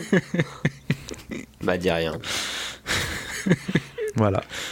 Il n'y a pas de règle dans le TTL. C'est free fi- c'est le free fi- c'est du free fight. Ah, y a pas de règle Ah, bah c'est bon à savoir. Donc, Ah, bah y a pas de règle. Ah, bah c'est super. C'est Fisher Price, je confirme. ok. Alors c'est bien cette fois, c'est- Capitaliste. cette fois c'est la fin, Aïe. la toute fin. Aïe, aïe, aïe. Oh. Ça va être l'heure de se quitter. Est-ce qu'on retrouvera François Courtis pour l'épisode euh, prochain? J'espère que non. C'est tout le Dans un mystère. flash forward. Vous le saurez au prochain épisode. Ah tin, tin. Eh bien, merci à tous. hein. Eh bah, cool. Merci à tous. Allez, salut Merci. Ciao, ciao. Bye bye.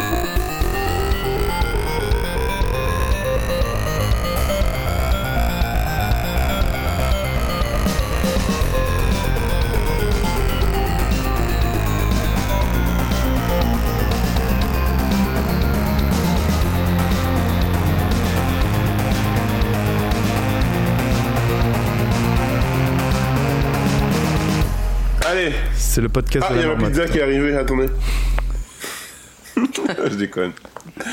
Attends, fais pas chier, sinon je descends mon grumly. Ton gromly Mon grumly. J'ai pas la rêve du tout. T'as pas la rêve du tout Attends. Grumly, l'homme qui. euh, l'ours qui nous enterra tous. Ah, évidemment, là je, là, je comprends tout de suite mieux.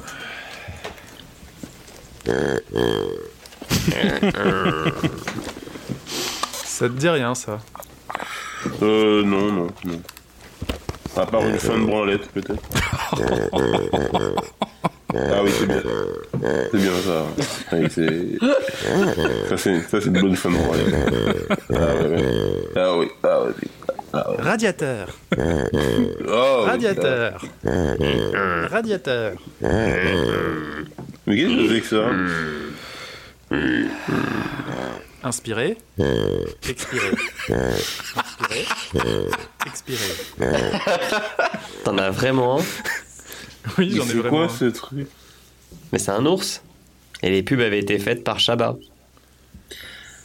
On commence l'émission Non Ouais. Allez, on dit Eh, qu'on ça commence. fait 3 heures que je vous dis euh, est-ce que vous êtes chaud et tout et en fait euh, vous faites vous êtes pas chaud vous êtes, vous êtes- On est chaud Allez, c'est parti.